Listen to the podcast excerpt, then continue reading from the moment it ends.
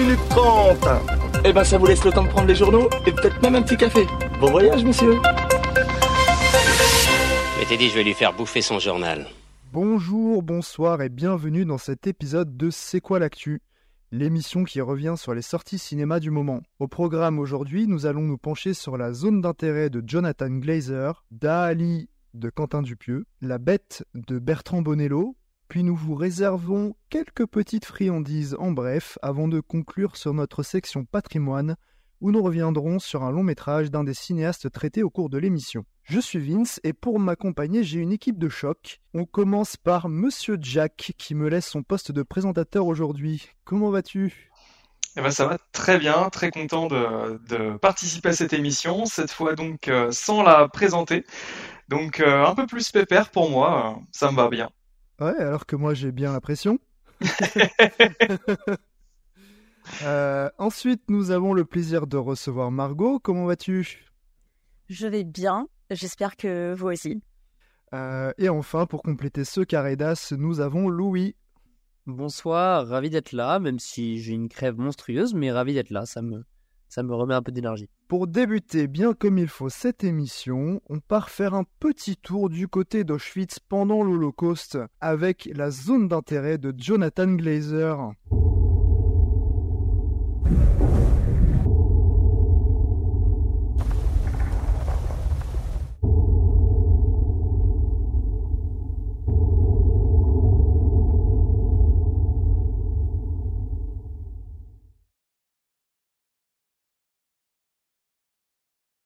Alors, la zone d'intérêt, euh, pour faire un petit pitch rapidement, c'est le commandant d'Auschwitz, Rudolf Huss, et sa femme Hedwig, qui vont s'efforcer de construire une petite vie de rêve pour leur famille dans une maison avec jardin voisine du camp d'extermination.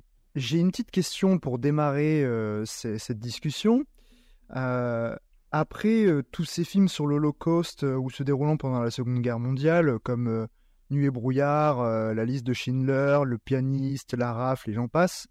Euh, en quoi la zone d'intérêt vient renouveler notre euh, regard sur cette tragédie?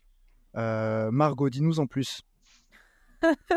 Vous avez trois heures. Question pas facile, ouais, pour commencer dans cette là Non, ça va. Je, je, pense que je suis capable de répondre à cette question. Il y a intérêt. Tout simplement parce que il y a intérêt. Non, mais c'est vrai qu'avec ce film, euh, je trouve que Glazer se différencie euh, vachement des films euh, sur la Shoah qu'on a déjà eu, qu'on a déjà vu précédemment. tout simplement parce que le but de Jonathan Glazer avec ce film, c'est vraiment de nous inviter au plus près du hors-champ de l'extermination, mais sans jamais nous y faire pénétrer. Et je trouve que sur ce point-là, c'est quand même assez novateur.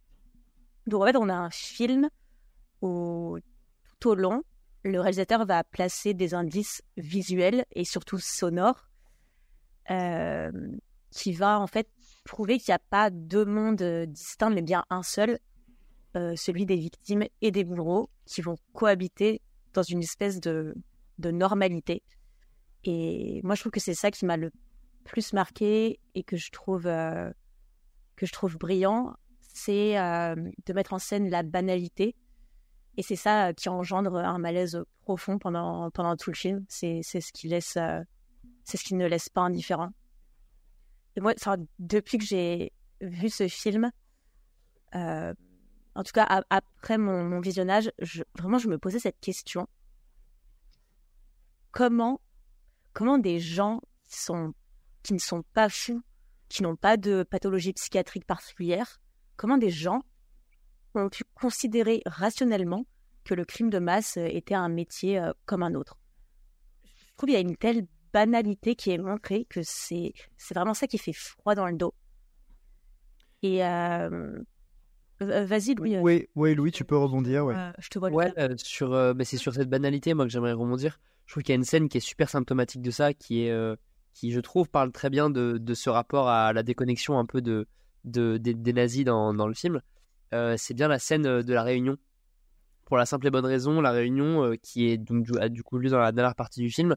Et moi, ce qui m'a profondément dérangé avec cette scène et qui revient en fait sur la profonde déconnexion de ces gens, c'est que dans cette scène, je pense que vous avez, c'est quelque chose qui saute aux yeux, c'est qu'on parle de quota. On parle de quota. On parle de, on a un vocabulaire qui est presque de l'ordre de l'entreprise, du, de, d'un vocabulaire de boîte de, commerce comme on pourrait avoir aujourd'hui. Et c'est ça en fait qui, pour moi, crée le profond malaise vis-à-vis de, de cette déconnexion. En fait, c'est vraiment qu'on parle de, marchandises, de quotas, et c'est pour ça que Us, il est, il est euh, gradé à un moment dans le film pour la simple et bonne raison que euh, il a bien rempli son travail. C'est ce qui, pour moi, rend le film encore plus dérangeant euh, quand on le met en parallèle avec ça. Ouais, Margot, vas-y. Ouais, je, bah, je suis complètement d'accord euh, avec ça. J'allais euh, euh, bah, continuer là-dessus et, et, et, parler un peu comme toi de. En fait, c'est, pour moi, c'est vraiment l'enjeu du, du nazisme, finalement. Le fait d'être hyper, comme tu dis, objectif, professionnel, froid, et de. En, quelque sorte, de, de transformer les, les gens en choses pour ne jamais se sentir responsable, pour vraiment être immunisé de toute forme de, de culpabilité. Et euh, toi, tu parles du coup de la scène de la, de la grosse réunion. Ah ouais, mais complètement. Cette scène-là qui illustre le mieux euh, la, la profonde déconnexion et le, le nazisme euh, à lui seul. Quoi. Je trouve ça l'exprime très bien. Oui, cette scène, elle illustre bien, mais moi, j'en ai une qui m'a encore plus marquée, qui est beaucoup plus euh, intimiste. En gros, c'est euh, plutôt au début du film.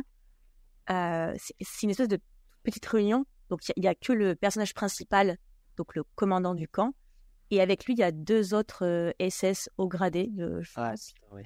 Et euh, ils sont juste tous les trois. Et ils sont en train d'analyser et euh, surtout, ils sont en train de se féliciter de la création du, du tout dernier four crématoire euh, révolutionnaire. Quoi. Et, et c'est vraiment. Il parle de la productivité du Oui, camp. c'est ouais. ça. À fond, ouais. Ah, exactement. C'est même pas des SS, c'est des ingénieurs d'ailleurs. hein. C'est des ingénieurs qui viennent spécifiquement pour, pour, pour, pour, pour montrer un nouveau four. hein. C'est ça. En fait, il parle vraiment de ce qu'ils sont en train de faire euh, avec des chiffres. Et, et à les entendre parler, euh, si on avait juste peut-être le dialogue sans le, le contexte autour, on pourrait croire qu'il parle d'une usine qui, euh, qui, qui- qui recycle et brûle des déchets, en fait. Tout à fait, ouais. C'est ça qui rend la scène terrifiante. quoi. Exactement le truc. C'est alors, euh, on a tant de de- d'unités à brûler. euh, ensuite, qu'est-ce qu'on fait descendre, etc. Enfin, c'est vraiment. euh, En fait, jamais les, les mots euh, juste corps ou humain, être Ouais, non, jamais. genre, jamais Ouais. ces mots n'apparaissent dans la conversation. très déshumanisé. Alors qu'ils sont, ils sont clairement en train de parler de, de, de, de brûler des corps par centaines de milliers. Quoi. Donc Voilà. Alors, on a, on, a un dispositif quand même assez particulier euh, de, de mise en scène euh, dans ce film, euh, où j'ai- cru comprendre que Jonathan Glazer avait disposé euh, dans, dans cette maison euh, une dizaine de caméras et laissé les, les, les acteurs déambuler en fait librement et pour avoir une, cette espèce d'impression du réalisme pour, fi- pour filmer le- leur quotidien. Et donc, en fait, le film va répéter euh, les, ces scènes de, quotidien où c'est justement ce dont tu parlais, Margot, en, termes de, banalité hein, du, mal. C'est-à-dire qu'en fait, euh, on a vraiment l'impression d'observer euh, la, vie d'une famille où le père est directeur d'une usine lambda, alors qu'ils sont en train d'exterminer des, des- juifs à côté, et on a toute l'horreur en fait qui vient soit par des détails dans le plan, des petits détails, euh, voilà, ça va être des, des vêtements de, de juifs qui vont récupérer, euh, ou euh, bah, des, des dents en or avec lesquelles jouent les, les enfants, etc., ou par le son. Et, et en fait, j'ai beaucoup lu euh, des, des- des avis, que ce soit sur Twitter ou des, des critiques, qui disaient que au bout d'un certain temps, une fois qu'on avait compris euh, un peu comment fonctionnait le di- dispositif et qu'est-ce qu'il cherchait à raconter, euh, que ça pouvait tourner un peu à vide et, beaucoup de personnes se sont ennuyées. Euh, moi, je suis pas du tout d'accord avec ça, mais j'aimerais, toi, Jack, euh, que tu nous parles un petit peu de, ton rapport avec ce dispositif de mise en scène. Qu'est-ce que ça a provoqué chez toi et, si tu trouves ça vraiment intéressant? Alors, oui, pour répondre le plus brièvement possible, oui, je trouve ça intéressant. En effet, on a lu beaucoup, beaucoup de choses par rapport au, dispositif de Glaser, que ce soit euh, sur le, le choix du hors-champ qui n'en est pas vraiment un, mais je vais développer un petit peu après, ou justement sur la répétition possible de la chose. Moi, j'ai envie de dire, c'est un petit peu presque tout l'intérêt, en fait, que ça se, comment dire, que l'horreur se banalise, parce que c'est c'est justement ce que ça montre en fait. C'est justement le, le, réussir, enfin, comment dire, créer le créer l'ennui à partir de ça, c'est justement pointer du doigt toute l'horreur de la chose. C'est-à-dire que tu fais participer, en fait, tu ancres ton spectateur dans cette forme de banalité, d'ennui de la chose, qui fait que, qui fait que, euh, qui, qui, fait que, bah, du coup, euh, il y, a, y, a, presque, enfin, j'ai lu par exemple des témoignages qui, de, de, spectateurs qui se disaient que dans un premier temps, ils se sont en effet ennuyés et ils se sont rendus compte ensuite de leur propre ennui en se disant mais c'est complètement euh, dégueulasse ce que je suis en train de, que je, enfin, la chose à laquelle je suis en train de participer. Et c'est à mon sens justement ce que veut euh, en tout cas ce que veut dénoncer euh, euh Glazer, euh, en montrant en effet des situations somme toute banales, parce que il est vrai que si tu prends euh, le, le, le, scénario dans sa lecture la plus simpliste, bah, en effet, il se passe pas grand chose en soi. C'est vraiment, je l'avais caricaturé comme ça en sortant de la séance, mais c'est vraiment le drame TF1 à la con avec euh, une mère qui tient euh, à son jardin, le père qui a peut-être une mutation, voilà, qu'est-ce que ça peut impliquer comme changement? Enfin, dans les faits, on s'en fout un petit peu, mais c'est justement ça qui est, qui est super fort, c'est que c'est pas que ça. Et, et donc moi je pense que justement ce côté très banal, très euh, très simple de l'histoire, ça raconte quelque chose. Et, euh, et justement, c'est là où vous en avez très bien parlé tout à l'heure, euh, intervient le, le côté euh, industriel du camp, c'est que ça ne devient qu'un travail. Et c'est ça qui est, qui est absolument horrible. Vous, je vais éviter de vous paraphraser parce que vous l'avez vraiment très bien décrit, mais en effet, on parle de, de, du camp comme d'une entreprise, comme d'une grosse boîte, avec ses rendements, ses profits, etc. Et donc, ça devient une sorte également d'événement euh, d'événement banal en fait dans ce quotidien. Et, et tout ça contribue en effet bah, au, oui, au propos, au propos du film, quoi. Margot, tu as quelque chose à dire? Euh, Oui, oui. Sur, euh, sur le côté, euh, plein de caméras sont postées, euh, que ce soit dans la maison. Ça fait un peu caméra de surveillance. Dans le jardin, ça fait, ça fait un peu caméra de surveillance et ça fait même enfin, moi, plus j'y pense maintenant, je trouve que ça fait un peu télé-réalité. Où, euh, ouais, ouais, ouais, On a l'impression que, voilà, il y a des caméras de partout. Et ce côté donc télé-réalité, je pense, ça illustre une volonté de nous faire participer, de nous inclure vraiment dans le quotidien de, de ces gens. Et, et en fait, ce, ce, voilà, ce malaise est créé par. Euh, en même temps, on regarde ces personnages avec effroi, on est conscient de ce qu'ils font, et et on est constamment impliqué dans leurs actions les plus, les plus anodines euh, soient-elles, euh, et en même temps les plus, les plus atroces aussi. Oui, parce qu'en fait, ils nous ressemblent. Oui, ils ressemblent à des gens qu'on connaît. C'est ça qui est, qui est affreux et on finit nous-mêmes par s'habituer à leur quotidien euh, ben, banal. Et puis de temps en temps, on a des rappels comme ça que ben non, en fait, ce qui se passe autour, c'est complètement horrible. J'ai vu passer aussi également ce, ça dans les retours vis-à-vis d'un d'un dispositif de télé-réalité. Euh, alors évidemment que c'est sûr que, que c'est ce qui fait pour moi la, la, singularité et la grande richesse du film, c'est évidemment son dispositif qu'on décrit depuis tout à l'heure. Mais euh, moi, je mettrais quand même une petite réserve sur le. Je, je, trouve, euh, je, trouve que ça a l'air quand même extrêmement découpé pour euh, un simple dispositif de on a placé des caméras dans la maison et on verra ce que ça fait après je, je pense pas vraiment. Je pense honnêtement que les cadres sont très très très très bien choisis et ah oui, j'ai oui. un peu un peu du mal à croire, un peu du mal à croire à ce, ce qu'on entend pas mal sur des caméras posées partout camouflées. Je pense quand même qu'il y a Glazer qui est quand même un grand grand grand obsédé du cadre. Je pense pas que ça me ça me paraisse si euh, binaire que ça. Ah mais tous les plans sont extrêmement bien euh, bien composés. Hein. Ça c'est ça c'est indéniable. C'est juste dans la maison, je pense, pour garder une, une espèce de de liberté de mouvement tout en euh, posant une caméra, une espèce de caméra voyeuriste qui serait posée dans un coin de, ouais. de la pièce, euh, comme ça, quoi. Margot, oui? Oui, je pense qu'il ne les a pas posées euh, au pif. euh, Enfin, c'est c'est une mise en scène qui, qui paraît simple et un peu voyeuriste, mais elle est aussi ultra travaillée. C'est très esthétisé, c'est très géométrique. Euh, et Surtout qu'on on, on voit tout, je trouve. Il y a beaucoup de courtes focales, enfin, il y a quasiment que ça même. Du coup, on a vraiment une netteté dans tous les plans. Il n'y a, pas du tout de, zone de flou. Euh, tout est incroyablement net. Euh, donc, ouais, ça, renforce le fait que on, assiste vraiment frontalement au quotidien de ces gens qui est très ritualisé, très et en même temps très anodin.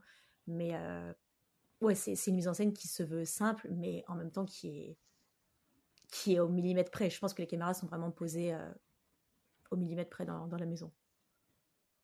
Oui, je voulais rebondir du coup euh, sur la mise en scène. Bon, vous en avez très bien euh, parlé, euh, notamment de ces de, ces caméras posées stratégiquement.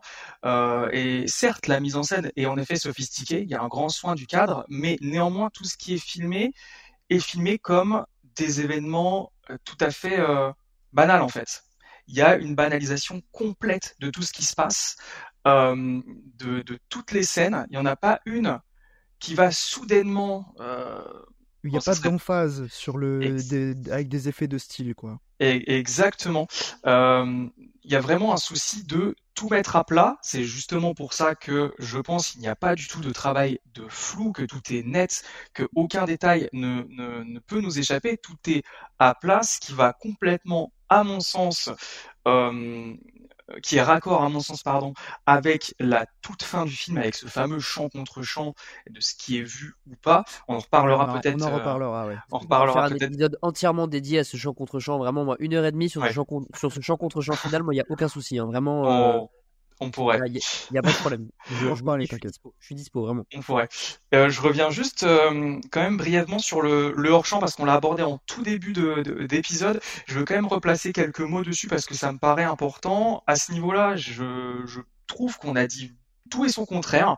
Donc pour repréciser un petit peu pour le hors-champ, ma, ma, lecture de ça, euh, c'est-à-dire que en effet, il y a des choses qui nous sont cachées, quelque part entre guillemets, mais euh, mais tout n'est pas hors champ. On lit souvent, oui, euh, la Shoah, la Shoah est complètement euh, cachée. C'est faux parce que déjà ça déborde en fait, ça déborde de partout. Il y a des tas de détails qui s'immiscent dans la maison, que les personnages le veuillent ou non. Mais les enfants jouent avec des, des, ossements. on a les bottes qui reviennent ensanglantées. Il y a, il y a plein de détails qui s'immiscent. On a en effet le, le, son également qui, qui contribue à ça, mais en fait de manière générale, exceptionnel. Hein, ça, exact. Exactement. Mais de manière générale, il y a tout un tas d'émanations dans le film, qu'elles soient, qu'elles soient visuelles ou sonores, en fait, qui, qui sont présentes et qui sont euh, très clairement identifiables. Donc la source des émanations en soi n'est, n'est pas montrée, mais par contre, enfin, le, le, le désastre qui se joue est toujours visible ou perceptible. Euh, et, euh, et, et, et, voilà, je tenais à rectifier un petit peu ça parce qu'on on a souvent lu que c'était totalement invisible. Non, c'est partout, c'est tout le temps. Et, j'ai même envie de dire, c'est tout le temps visuellement aussi. Il y a toujours de la fumée, euh, il, y a, il, y a, toujours des petits, des petits détails. Euh, enfin, je veux dire, quand on voit la fumée du train qui passe à l'écran, ça bouffe la moitié du cadre. On peut pas dire que ce soit, soit véritablement du, du pur hors champ, quoi. Et effectivement, on n'a juste pas le, le, massacre qui nous est montré euh, frontalement euh, ça, c'est vraiment euh, laissé à la, suggestion et à notre imagination. Mais tout le reste, tous les stigmates, tous les signes de, ce génocide sont là, en fait. Et c'est souvent. Alors, c'est quasiment omniprésent grâce au son. Mais effectivement, comme tu l'as dit, Jack, il y a aussi plein de choses dans le plan qui viennent. Et ça vient pas que par des, des choses comme euh, bah voilà, on récupère des vêtements de, de, juifs, etc. Il y a d'autres choses. Et ça, vient avec le découpage, je trouve, et euh, un peu par le montage. Je pense euh, au tout début, euh, quand il y a l'anniversaire de, de du, père, petit à petit, en fait, on a, on a une série de plans qui, qui s'enchaînent à l'intérieur de la maison, puis dehors, devant l'escalier, etc.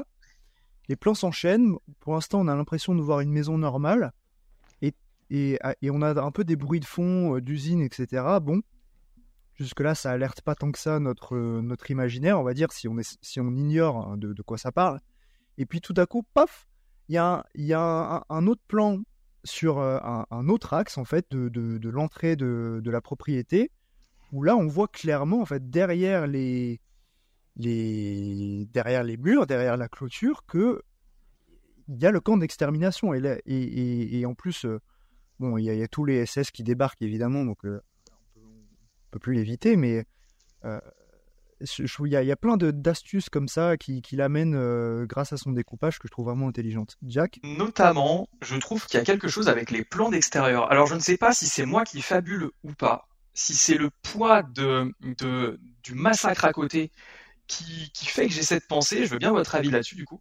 Mais j'ai la sensation quand même que sur les plans d'extérieur, il y a toujours une part de vide, comme si c'était au spectateur de combler lui-même avec des images euh, atroces ce qui manque. J'ai cette sensation de, puzzle incomplet à chaque fois, enfin surtout quand il filme les extérieurs, en fait, le jardin, j'ai toujours cette sensation de vide, qu'il manque un truc en fait dans le cadre. Alors on voit les, les barbelés quasiment à chaque fois qu'il filme l'extérieur, donc là encore hors champ à moitié, mais j'ai quand même constamment l'impression que, que Glazer il cherche quand même les la pro- les projections en fait personnelles des spectateurs pour combler ces images. Enfin, j'ai vraiment ce ressenti euh, mais presque viscéral. Oui, oui, bah, il a une façon très particulière de, de filmer l'espace et, Ouais. et comme j'ai dit avec son découpage, en fait, ça dépend des plans. Euh, il va pas forcément mettre, euh, par exemple, si on est dehors, il va pas forcément mettre à, à chaque plan les, les, les, les, toits ou les cheminées de, du, du camp euh, dans les arrière-plans. C'est, il va Ouais. les placer à chaque fois au moment opportun où ça, où ça va avoir euh, un effet, euh, un, impact un peu plus fort. parfois, ça va, ça va dépendre de, de, de ce qui est en train de se jouer aussi au niveau du dialogue, où ça va créer un paradoxe, etc. Ça, c'est vraiment hy- hyper intéressant, ouais, sa, sa gestion de l'espace. Louis, tu voulais dire quelque chose? Euh, oui, tout à fait. Ben, C'était pour rebondir ce que disait Jack sur la, manière euh, euh, que Glazer a de, pourquoi pas, mettre une sorte de, manquement un peu dans le plan. Je pense, pour la simple et bonne raison, que je pense qu'on a tous des, images en fait profondément ancrées dans notre tête d'un génocide tel que celui-ci. Et en fait, le film n'a pas besoin de nous en rajouter. En fait, c'est exactement ce qui se passe derrière le mur. Et, c'est pour ça que je trouve qu'il joue, intelligemment avec ce, procédé. Et j'aimerais juste rajouter également quelque chose qui, je tiens à préciser, n'est n'est pas de, de ce n'est pas moi qui ai, qui ai créé, enfin qui ce propos n'est pas de moi, mais je l'ai entendu récemment dans le dernier, euh, dans le dernier épisode de La Gêne Occasionnée, euh, superbe podcast de, de François Bégodeau, Ouais, et qui je trouve avait euh, donc vraiment, je vous incite très fortement à aller écouter l'épisode pour la simple et bonne raison que je trouve vraiment vraiment très très pertinent et il revient en détail. Bref, Euh, ce qui m'intéressait beaucoup, c'est qu'il il, il parle d'un procédé qu'il appelle, non sans humour, euh, euh, trouve le nazisme dans le plan. C'est-à-dire pour la simple et bonne raison qu'en fait, il y a, c'est un plan, euh, tout ce qui est le plus banal, et en fait, ça va être une sorte de jeu entre le film et le spectateur de discerner le plus rapidement possible où se trouve l'élément nazi, où se trouve l'horreur dans le plan. Et c'est ce qui fait que je trouve qu'il joue très intelligemment avec les attentes de son spectateur, et qui fait que pour, pour moi, je, trouve- je trouve le film visuellement d'une immense richesse. Je préfère encore le, le préciser, et je trouve ça, je trouve ça très très intéressant vis-à-vis de ça. Et évidemment, en rajoutant bien sûr euh, la notion de, euh, il n'y a pas, y a jamais qu'un seul plan. Il y a toujours le plan visuel et le plan sonore derrière. Et si on, on montre un père en train de, de raconter une histoire à ses filles, derrière, on entend quand même la machine. Ce qui fait que c'est pas juste, c'est pas seulement un plan d'un père qui compte une histoire. Il, y a, y a quelque chose de beaucoup plus sombre derrière et qui fait, je trouve, très intelligemment. Ouais. Et euh, alors, il y, y a quelque chose aussi qui m'a frappé dans la mise en scène, c'est que j'ai remarqué que, en, en fait, il n'y avait qu'un seul gros plan euh, sur un personnage de tout le film. C'est, euh, je sais pas si vous vous souvenez de ce plan. euh, c'est sur donc, euh, ouais, c'est sur Rudolf Huss. Il est pris de, de, de profil, je crois, sur un fond blanc, en tout cas assez lumineux et où vraisemblablement autour de lui euh, il y a un massacre absolument in- innommable. Il me semble qu'on entend des cris, etc. Euh, et en fait, c'est le seul gros plan du film qu'on a sur un des personnages. Il, dure quelques secondes, hein. il le, le laisse pas durer énormément, euh, peut-être une dizaine de secondes. Et après, l'écran, il y a un fondu enchaîné sur un, sur un écran blanc, en fait, tout simplement, comme si peut-être c'était trop insoutenable pour continuer à regarder le, le, visage de cet homme, mais ça m'a vraiment frappé qu'on n'ait qu'un seul gros plan.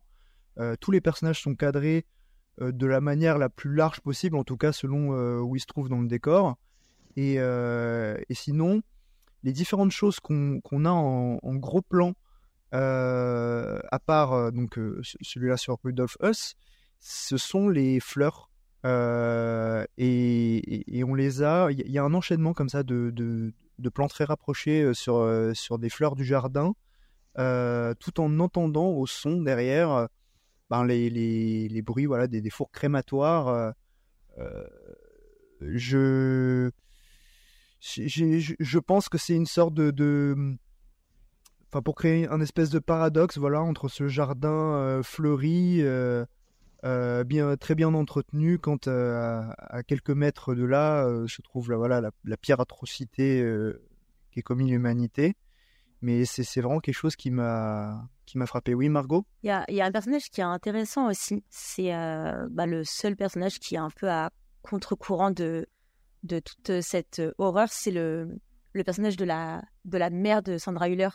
Ah, le personnage de la belle-mère. Ah oui, tout à fait. je trouve que on, on, va pas la voir beaucoup, elle va pas apparaître énormément à l'écran, mais euh, juste quand même, elle est là pour rappeler euh, que quand même certains Allemands euh, pendant la Seconde Guerre mondiale bah, se sont quand même révoltés face au nazisme et n'ont voilà, pas voulu se, plier au nazisme au péril de leur vie en fait. Et je pense que ce personnage illustre cette fracture ah, elle se révolte pas, la mère, quand même. Moi, j'ai pas du tout cette lecture. Ah non. Je, je veux dire, il n'y a, pas de, y a pas de révolte, mais juste, ça, ça, te montre que ça, ça a existé, que certains nazis n'étaient pas, n'étaient pas d'accord avec euh, ce qui se passait et étaient, euh, étaient horrifiés par, euh, par, moi, tout le, par tout le massacre. Pour moi, elle illustre vraiment une espèce de, de fracture dans.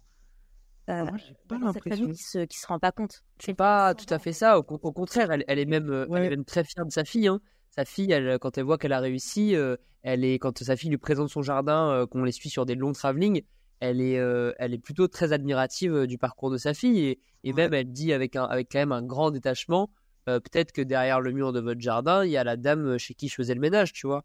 Il y a quand même un... mais, oui, mais jusqu'au soir où, en pleine nuit, elle n'arrive pas à dormir déjà parce que le bruit. Oui. C'est la seule personne qui ne supporte pas le bruit la nuit. Ouais. Ne dort pas. Ouais, tout à fait. Paisiblement. Elle, elle ne dort pas il euh, y a une lumière rouge horrible. Il euh, y a juste un plan sur elle avec une énorme lumière rouge, ouais, le bruit. Elle regarde par la fenêtre et ensuite, elle se casse pendant la nuit parce que le lendemain, sa fille, Sandra Hüller, euh, bah, est là en mode bah, elle, ou elle ou ma mère et elle est partie sans, sans rien dire et juste elle va laisser une lettre qu'on ne verra jamais. On ne sait pas ce qui est écrit sur cette lettre. Juste Sandra Hüller lit la lettre et elle a l'air vraiment contrariée en fait, Sandra Hüller. Donc il s'est passé un truc je pense que vraiment, il s'est passé un truc dans la tête de cette dame et elle est pas comme les autres. Elle, elle doit alors, pas kiffer autant, je pense, euh, ce qui se passe dans un camp de concentration. Ah, alors, moi, moi, elle illustre complètement une fracture. Sinon, le personnage. Enfin, moi, je, je, je, suis pas sûr qu'elle soit complètement. Euh, qu'elle soit partie parce qu'elle est horrifiée par l'Holocauste, hein, parce qu'on voit euh, dès qu'elle arrive qu'elle est très bien au courant de, de, de, de ce qui se trame. Hein, oui, jusqu'à ce qu'elle ne puisse plus dormir. Ouais, mais en fait, je pense que ça, c'est plus euh, le côté. Elle est dérangée en fait dans, dans, son confort et pour elle, c'est c'est pas possible de de voilà de, de subir ces, ces bruits, euh, ces, ces, lumières, etc. officiellement, pour changer d'air de la ville. Hein. Officiellement, c'est la raison qu'elle donne à sa fille. Euh, elle vient ici aussi pour euh, changer d'air et euh, sympa comme. Voilà, mais je pense que c'est plus. je pense qu'elle part en fait plus pour faire l'autruche, pour plus avoir à se mettre ça sous le nez, mais mais pas parce qu'elle est fondamentalement en désaccord avec avec le avec le massacre. Non, la preuve, enfin, elle, elle a dit je dis pas qu'elle est en désaccord, mais ça prouve bien quand même que c'est la seule qui montre un, un, espèce de. un peu de. Oui, elle, est un peu moins détachée que, que, sa fille, par exemple. C'est sûr. Elle, fait, elle fait des remarques sur l'odeur, etc. Mais, euh, mais oui, mais, mais c'est très intéressant d'ailleurs, ce personnage de la mère. Ça illustre encore plus le toute cette euh, comment dire tout, tout ce portrait euh, social euh, qu'il y a dans le film. C'est à dire que en fait c'est un peu l'économie du nazisme quoi. On est ah, totalement. on, on, nous présente voilà une, le nazisme que, comme une comme une, une entreprise capitaliste avec voilà ses, ses, employés qui vont travailler de la manière la plus productive possible avoir des promotions euh, qui vont être amenés à se faire muter, ils vont avoir un logement de fonction, etc. Et en fait, c'est hyper identifiable et, c'est là qu'on se rend compte que ben euh, en fait ce, confort-là que, qui, gagne la, famille Us, c'est le même confort que qu'ont de, nombreuses personnes euh, du, du monde d'entreprise. Mais, euh, mais juste que ben, eux, leur business, c'est de brûler des juifs. quoi. C'est et, mais à côté de ça, ils sont pas différents des autres. En fait, ils considèrent ça juste comme un travail, comme un gagne-pain. Et, voilà, et c'est tout ce qui compte pour eux, c'est de, de faire leur, leur petite vie de famille, d'avoir leur confort euh, à, côté. Ouais, c'est tout à fait euh, juste. Hum, Il y a cette volonté en fait de toujours de Glazer de comment dire, peut-être pas d'approcher le réel, mais en tout cas d'un souci d'authenticité. Donc ça va passer en effet par relever que tout ça, bah, c'est le système en fait. Enfin, c'est euh, il va relever avec cette famille tout un tout un système, tout un contexte euh, politique, économique en fait du du pays. Ouais. Et, euh, et, et ça lui permet de, de toucher un petit peu plus à, à ce qui s'est fait. Et faudrait pas non plus penser que en montrant que euh, ils faisaient partie d'un tout, ça les dédouane. Non, ils sont quand même bien conscients de ce qui se passe. Justement, ce n'est pas que des pions dans un grand engrenage euh, machiavélique.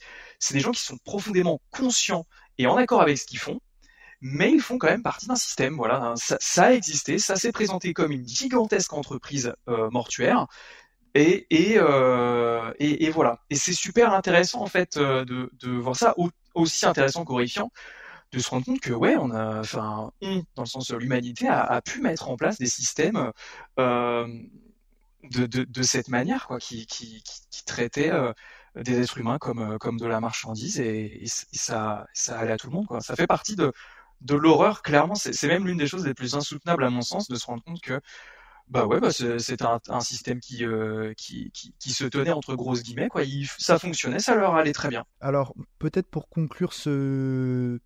cette discussion, parce que je pense qu'on a quand même pas mal fait le tour, euh, j'aimerais qu'on parle de cette dernière scène. Alors, Ouais. j'avertis quand même les, les auditeurs, euh, c'est... en soi, c'est pas un gros spoil, il n'y a pas de, de, de, de gros chocs, etc., qu'on va vous révéler. Donc, euh, en soi, vous pouvez très bien écouter, ça va pas vous gâcher le film, mais si vous l'avez pas encore vu euh, et que vous voulez vraiment vous préserver de tout, euh, pa- passez à la suite, vous aurez les timecodes. mais euh, donc en fait, pour, pour décrire un petit peu ce qui se passe, suite à, à une discussion au téléphone euh, avec sa femme, euh, Rudolf Huss donc, lui annonce qu'il va revenir au, au camp euh, d'Auschwitz euh, après s'être fait muter euh, ailleurs, euh, parce que bah, ils ont besoin de, de faire redresser la, la productivité du camp et que bah, visiblement c'est le, c'est le gars le plus qualifié pour, pour le faire.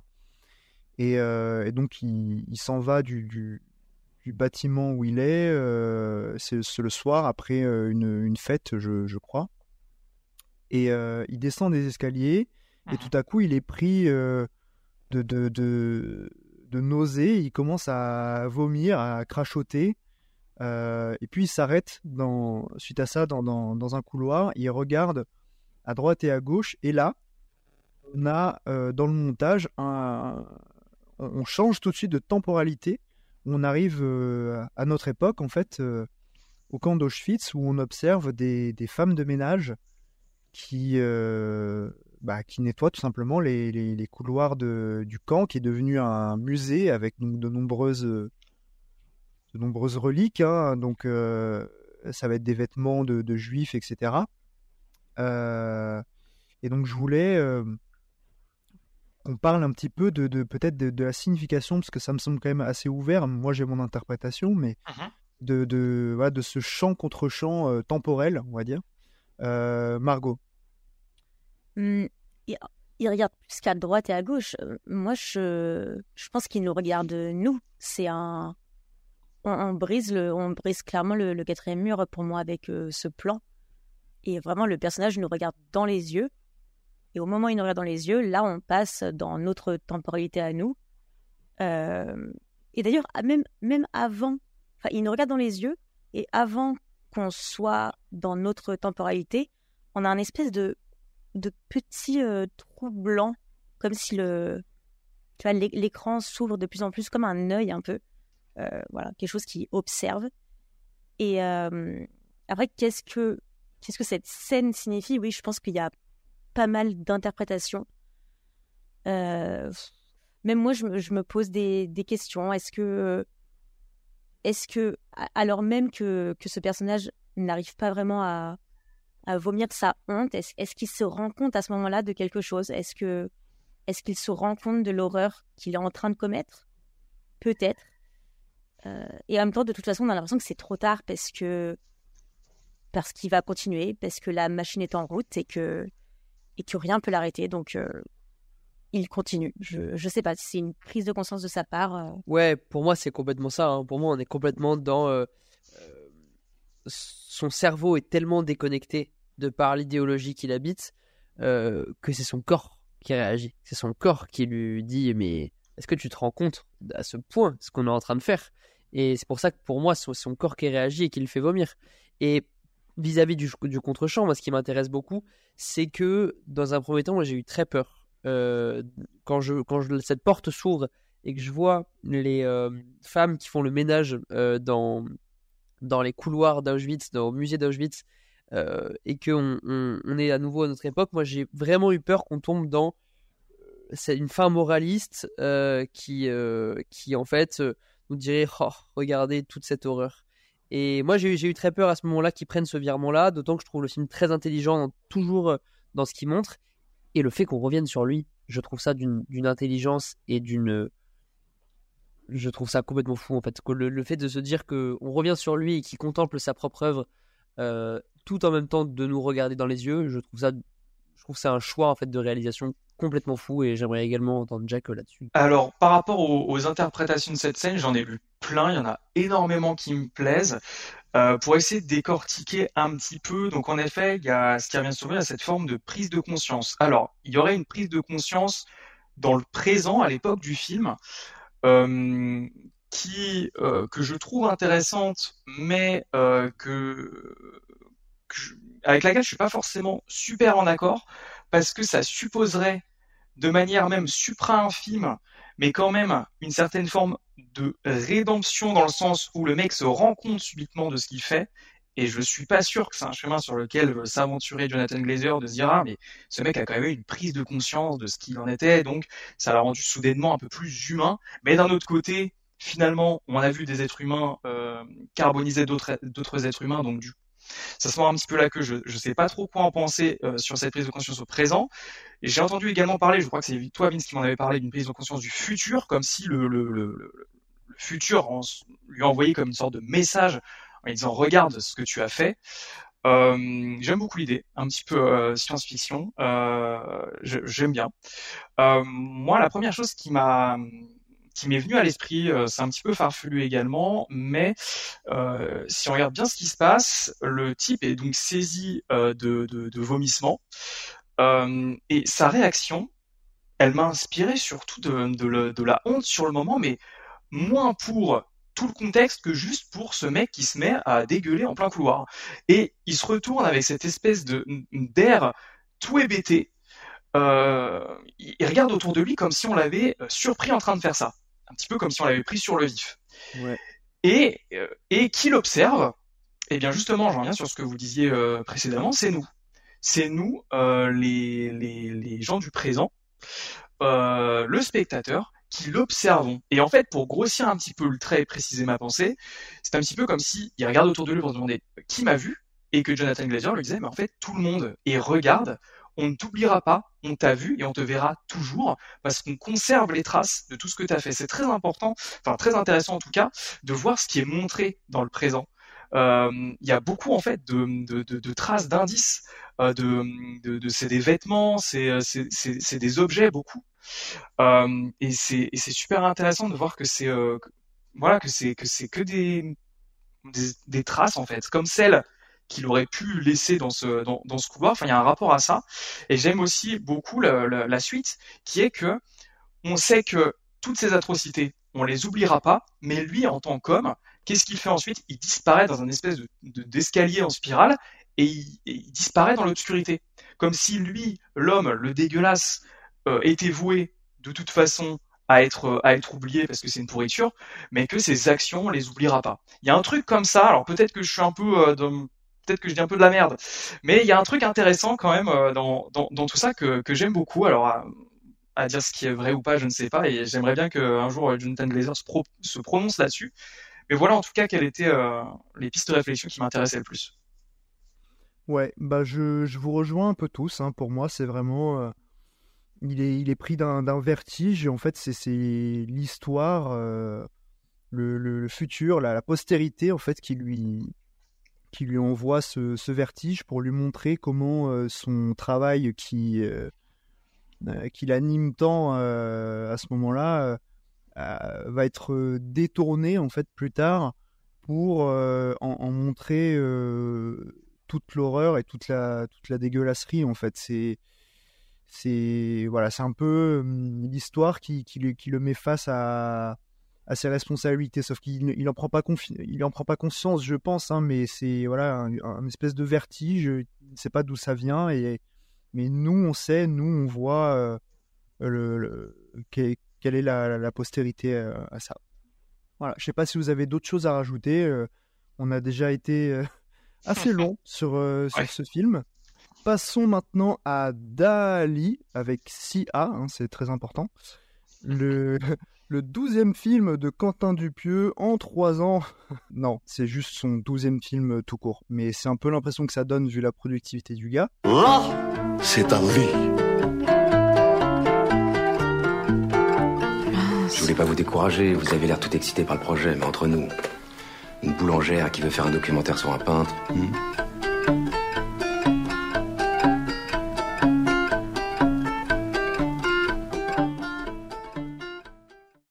Alors Dali, ça raconte quoi? C'est une journaliste française, euh, incarnée par Anaïs de Moustier, qui va rencontrer Salvador Dali pour un projet d'interview qui va peu à peu prendre euh, une forme de documentaire. Alors, euh, Salvador Dali, c'était un, grand artiste œuvrant dans le courant surréaliste. Et les films de Quentin Dupieux, ils se trouvent souvent entre une certaine absurdité du, réel et, le surréalisme. Et, et donc, j'aimerais, Louis, que tu me dises comment Quentin Dupieux il parvient à, à mélanger en fait son, son cinéma euh, et son absurdité avec la personnalité de créative de, Dali. Là également, question pas simple, mais euh, je trouve que c'est un, projet qui aurait pu être casse-gueule et je trouve que c'est au final un film qui va comme un gant à Dupieux euh, pour la simple et bonne raison que je trouve le film vraiment très à l'image en fait de l'artiste. Quentin Dupieux, c'est pas nouveau, qu'on sait que c'est les formes surréalistes, c'est quelque chose qu'il travaille beaucoup et ce depuis le début de son cinéma. Et je trouve, à mes yeux, dans, dans Dali, il trouve une sorte de, de comment dire de d'aboutissement en fait de, de, tout son travail qu'il a pu qu'il a pu faire en fait dans le dans le surréalisme. Euh, et, et, en plus là, où je trouve en fait qu'il trouve une, une, forme parfaite euh, c'est dans dans la façon qu'il a d'imbriquer euh, plusieurs rêves les uns à la suite des autres dans le film. Ce qui fait qu'en fait on a une structure qui n'a complètement absolument aucun sens euh, et en fait, en se régalant avec euh, un, nombre d'acteurs absolument mirobolants, euh, il y a du coup il y a cinq acteurs qui jouent Dali. il travaille des formes qu'il a toujours voulu explorer, qui sont des formes chères à Buñuel, par exemple. Buñuel, il n'arrête pas de dire dans les interviews du Pieux que c'est un de ses réalisateurs préférés, que Le charme discret de la bourgeoisie, c'est le film parmi les autres qui l'inspire. Et, en fait, je trouve le film d'Ali euh, plutôt, plutôt très pertinent en fait de, de la façon en fait qu'il a d'utiliser ces, ces, hum, disons ces motifs en fait qui sont chers à, à un cinéma qui lui l'inspire. Et je trouve à mon sens que là où avant euh, il ne faisait qu'effleurer ça, là il a pleinement conscience de ses influences et c'est presque d'ailleurs un exercice, euh, un exercice pardon de presque formaliste quoi, et presque un exercice de copiste. Mais il arrive à se, à se l'approprier à sa sauce et ça en fait un film, je trouve, éminemment sympathique. Euh, et également, je l'ai pas précisé, mais d'une grande, grande, grande drôlerie, hein, vraiment. et je trouve que c'est le, pari est amplement réussi là-dessus. Alors, toi, Margot, je crois que tu es un peu moins enthousiaste sur Dali.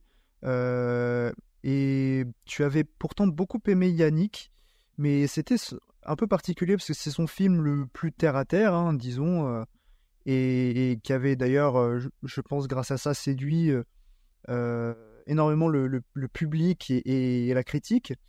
Alors, qu'est-ce qui, selon toi, marche moins bien dans, ce nouveau film par rapport au précédent?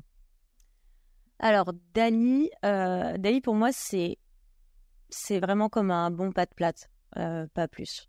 Genre, il est, il est cool, mais mais sans plus. Enfin, on, passe un bon moment, je vais passer un bon moment. Euh, pour moi, c'est vraiment Dupieux qui fait du Dupieux. Et là, c'est vraiment pas son plus drôle, ni son plus touchant. du coup, finalement, je, trouve que le film tourne un peu en rond et euh, je m'ennuie un petit peu alors que le film fait seulement 1h20. Euh, ce que j'aimais en fait avec ses précédents films et notamment avec Yannick justement, euh, c'est que ce qui me passionne en fait chez Dupieux et ce qui me fait rire, c'est quand l'absurde éclate dans le réel sans qu'on s'y attende. C'est vraiment à ce moment-là que, que Dupieux vient me cueillir et me faire rire. C'est dans un univers qui est le nôtre, on va avoir des situations ultra absurdes, ultra loufoques qui, qui pop comme ça. Et, et c'est ça qui est plaisant, je trouve. Là, comme l'univers de Dali est de base euh, ultra loufoque et ultra absurde, bah tout est permis. Donc c'est chouette. Il y a un terrain de jeu qui est immense, tout est permis.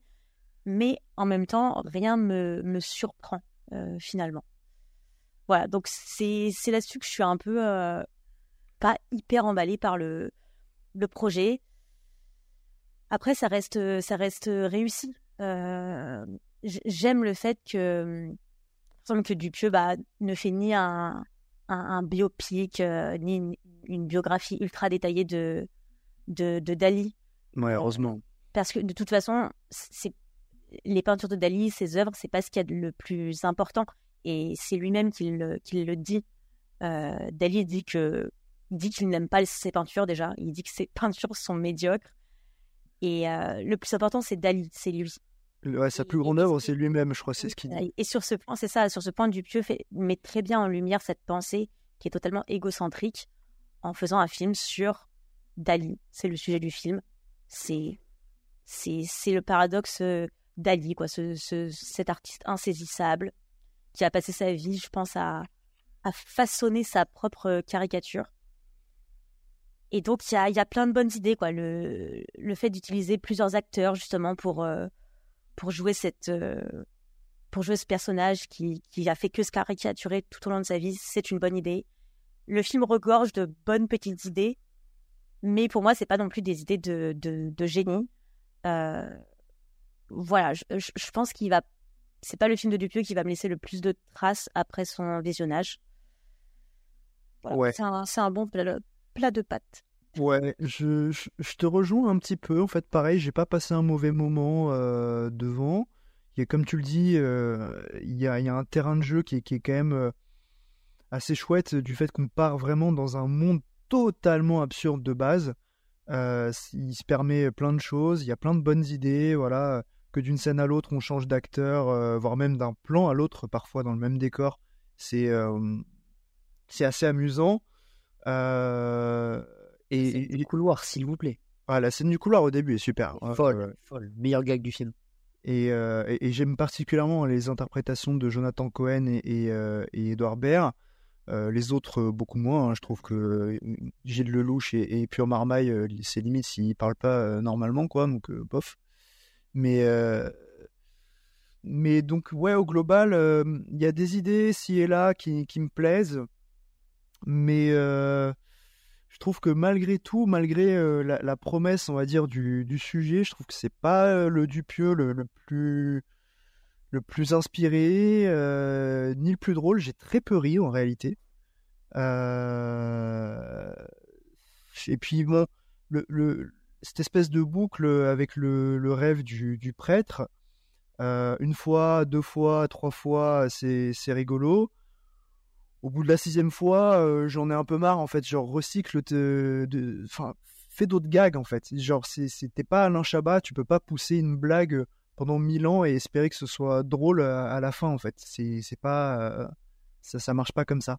En termes de quête de tempo, elle marche quand même super bien cette blague. hein. Bah franchement, Ouais, elle marche assez bien quand même. Elle, la elle surprend à chaque fois. Ouais, mais ça surprend, mais genre au bout de la quatrième, cinquième fois, ça me surprend, mais je suis en mode, ça suffit quoi. Genre vraiment, euh, c'est Ouais. bon quoi, passe à autre chose. Mais euh, donc ouais, je, je- je reste un petit peu sur ma faim euh, avec ce film de Dupieux. Je trouve qu'en plus il a pas grand chose à nous raconter sur le sur, l'artiste, euh, même si je trouve qu'il le représente, il le caractérise très bien. Euh, et effectivement, il y, a- certaines idées qui font penser euh, au cinéma de Buñuel, mais bah, je suis désolé, hein, si on prend le, charme discret de la bourgeoisie ou, ou le fantôme de la liberté, bah, il y a des idées absurdes et surréalistes comme ça, mais qui sont de véritables idées de génie. Là, il n'y a aucune véritable idée de génie. Il y a des bonnes idées, notamment euh, celle du couloir, par exemple, euh, ou, les, ou les, la pluie de, de, de chiens morts. C'est le truc qui m'a fait le plus rire de- du film. Euh, Il spoilé et, dans la bande-annonce malheureusement. Ouais, ouais, ouais, mais.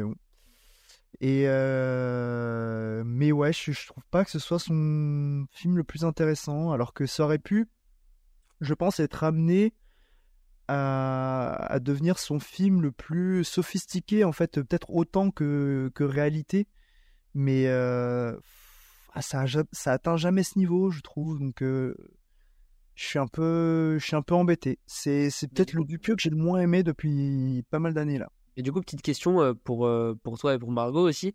euh, sur le terrain du surréalisme, parce que je mets Yannick un peu à part, que j'aime beaucoup, mais Yannick, c'est peut-être comme vous disiez, son, son film le plus terre à terre et qui est Ouais. Dans, dans vraiment une sorte de, de décalage, moins que dans le, dans le surréalisme. Du coup, vous lui préférez des expérimentations comme, euh, comme Fumer fait tousser ou alors Incroyable mais vrai Bah, euh, pour moi, bah, réalité, pour moi, c'est son meilleur, en tout cas de tous ceux que j'ai vus. Euh, mais sinon, euh, moi, j'aime énormément Fumer fait tousser. Je sais que c'est pas le cas de tout le monde, mais moi, le délire euh, Tokusatsu, euh, la Super Sentai et, euh, et, et, et Conte de la crypte, là, avec ces histoires, ça me, ça me parle beaucoup. Euh, et et, et, et, et j'oublie quoi? Bah, Sinon, j'ai- j'aimais j'aimais plutôt bien au poste, à part la fin. Euh, incroyable mais vrai, j'ai- j'aime une heure de film et après je trouve qu'il bâcle sa fin. Mais Ouais. euh, Moi, j'aime bien ses premiers aussi. Ses tout premiers euh, Rubber ou Steak, c'est moi j'ai rien vu avant réalité. en bien fait. ça. Mais moi non plus, ouais. absurde, Les premiers américains, je les ai pas vus. Bah, c'est trop drôle parce que c'est notre monde, c'est la vie normale et juste il y a des trucs qui se passent mais qui ont aucun sens et du coup c'est c'est tellement surprenant comme film. Bah, toutes les scènes sont complètement étranges et vraiment ouais, je vous conseille les, les tout premiers du pieu c'est très très Ouais. Je pense Ouais, il faudrait se faire un jour. Steak c'est à crever de rire. Euh, Il y avait Dupieux à l'avant-première à Bordeaux. Il était très gentil. C'était c'était très drôle. Il y avait un, une, un mec, tu sais, il y a toujours les sessions de questions-réponses interminables là, après les avant-premières. Il y a un mec qui a posé une question euh, vraiment interminable, mais, mais vraiment mais chiante, tu vois. Il a commencé sur, euh, euh, il a commencé sur quoi? Sur euh, Thomas Morgalter qui compose la bande son. Ah oui, Euh, enfin la bande son, le, le morceau. très belle musique par, par ailleurs, qui est qu'on entend Ouais. quasiment dans toutes les scènes. Ouais. mais- Et, et c'est- et c'est très, Ouais.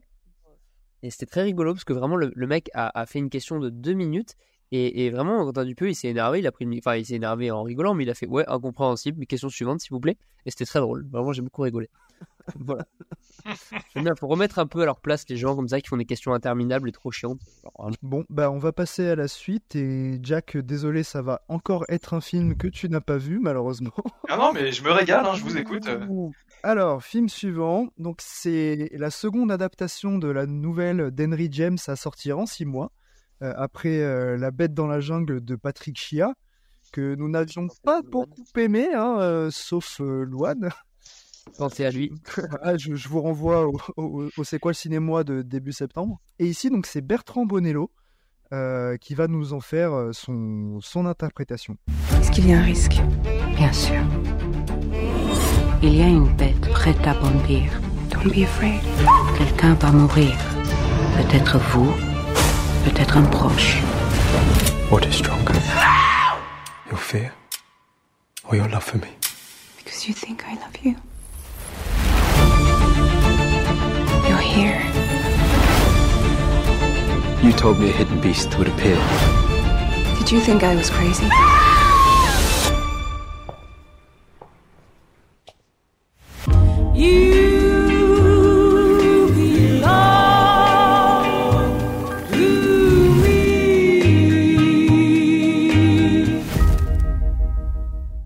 Dans un futur proche où règne l'intelligence artificielle, les émotions humaines sont devenues une menace, et pour s'en débarrasser, Gabrielle doit purifier son ADN en replongeant dans ses vies antérieures.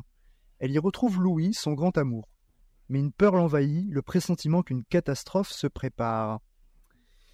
Ben justement, mon cher Louis, je crois que tu es le seul à avoir vraiment apprécié le film ici, et je dis pas Ah. je dis pas qu'on l'a détesté, attention. Donc j'aimerais savoir, qu'est-ce qui t'a embarqué dans ce voyage à travers le temps, aux, côtés de, de Léa Seydoux et George Mackay, Ouais. contrairement à nous, hein, pauvres gens qui sommes restés sur le carreau. Vous vous vous êtes vraiment fait chier, vraie question. Enfin, vous êtes pas rentré dans le délire? Moi, la première heure, j'étais vraiment très très en dehors, mais j'en parlerai. Ouais. Ah, putain, ok. Ok, moi c'est plus la, la partie Los Angeles, mais bref, je, enfin, je, je vais développer. Mais euh, ouais, euh, mon, visionnage euh, remonte un peu. Je l'ai vu au festival à Bordeaux, festival le FIFIB, Festival international du film de Bordeaux, en octobre, avec Bonello qui était venu, qui était venu présenter le film. Et moi, je me suis pris, vraiment le, le film dans la tronche pour la simple et bonne, pour la simple et bonne raison, pardon, que on avait très peu d'infos sur le film, il n'y avait pas encore de bande-annonce, euh, et ce qui fait que j'y vais vierge de, de tout commentaire. Je sais qu'il avait pas mal secoué Venise. Euh, Juste, je te, je te coupe une seconde. T'as as, peut-être vu une version plus longue que nous, non? Il durait 2h40, 2h45, non? Euh, pour moi, c'était 2h30 euh, de mémoire. Euh, ah putain, peut-être. Euh, peut-être. Ben, je saurais. Tu sais quoi, je, je vais, je- j'ai très envie de repartir le voir en salle. euh, J'ai peur de je- dire une bêtise, mais je crois qu'il y, a- qu'il y a un bon quart d'heure ou, un- ou au, moins 10 minutes en tout cas qui ont sauté euh, Ah ouais, avec le- montage salle, ouais, qui dure pas un peu moins de 2h25. Mais c'est une bonne question. ouais, je ne saurais pas vous dire. Je, je vais repartir le voir et je vous dirai. Mais oui, pour la simple et bonne raison que La Bête, je trouve ça assez sublime. Euh, étant donné que je trouve que c'est un, un- une sorte de menu maxi best-of de tout ce que Bertrand Bonello a pu faire dans son cinéma. Je suis pas un, un- j'ai pas vu absolument tous ses films, mais j'ai vu euh, euh, Saint-Laurent et Nocturama que je trouve deux films absolument sublimes. Et je trouve que c'est quelqu'un qui arrive à vraiment créer euh, beaucoup de lettres de noblesse, je trouve, dans certains concepts qui pourraient être un peu connotés cinéma de genre. Et là, on est complètement dedans, on est, de on est dans la science-fiction. Et je trouve que euh, il arrive à faire une sorte de, mais de, de, de mélange de plein de concepts qui pourraient être très casse-gueule dans un film visuellement euh, hallucinant, visuellement fou. Et c'est dingue de se dire que le, film a, un- budget euh, aussi minime. Et je, trouve le film visuellement époustouflant. Et voilà, quand, quand la romance en costume, euh, qui est pourtant un genre que j'aime pas beaucoup, vient rencontrer une romance cyberpunk qui après dévie sur une partie complètement fucked euh, digne de euh, Inland Empire. En fait, moi je trouve que c'est une sorte de. Ce film, c'est une sorte de maelstrom de plein de concepts qui peuvent paraître sur le papier très théoriques, mais c'est. Et clairement, je, je- peux comprendre tout à fait ce, reproche qu'on peut faire au film. Je trouve le film, c'est peut-être le plus gros défaut que je peux lui faire, très théorique, mais je trouve que le film est d'une richesse, vraiment d'une richesse visuelle et thématique folle, qui fait que je, trouve que c'est vraiment un, vrai vertige de cinéma, la bête. Euh, il arrive à mettre dans son film une grande partie des obsessions de son cinéma. Euh, on voit que c'est clairement un, cinéma de plasticien. Et, après, sur la partie plus théorique, où il questionne notre époque, il questionne l'intelligence artificielle, le fait que on passe à côté de notre destin, tout ça, tout ça. Ça, j'attends d'en discuter un petit peu avec vous, savoir si on a une interprétation similaire. Mais dans un premier temps, je trouve le film vraiment, c'est vra- vraiment ça. En je trouve le film d'une immense générosité. C'est ce qui fait que, que la bête me, me surprend beaucoup. Ouais. Euh, Alors, donc nous, on est quand même nettement moins, euh, moins enthousiaste, en tout cas moins emballé euh, sur ce film. J'ai personnellement ressenti un certain déséquilibre entre ben, ce, côté théorique et, l'émotion que, que Bonello cherche à nous, à, nous faire ressentir. Euh, co- comment tu as vécu euh, cette séance de cinéma, Margot? Euh, ouais, moi je suis quand même beaucoup moins optimiste sur la bête. Euh, moi, c'était mon premier euh, Bonello que je voyais, donc euh, voilà, je, m'attendais à, je sais pas, je m'attendais à rien. Enfin, j'étais contente de, voir ce film. Euh, juste, euh, j'ai pas, franchement, j'ai pas tout compris. Hein.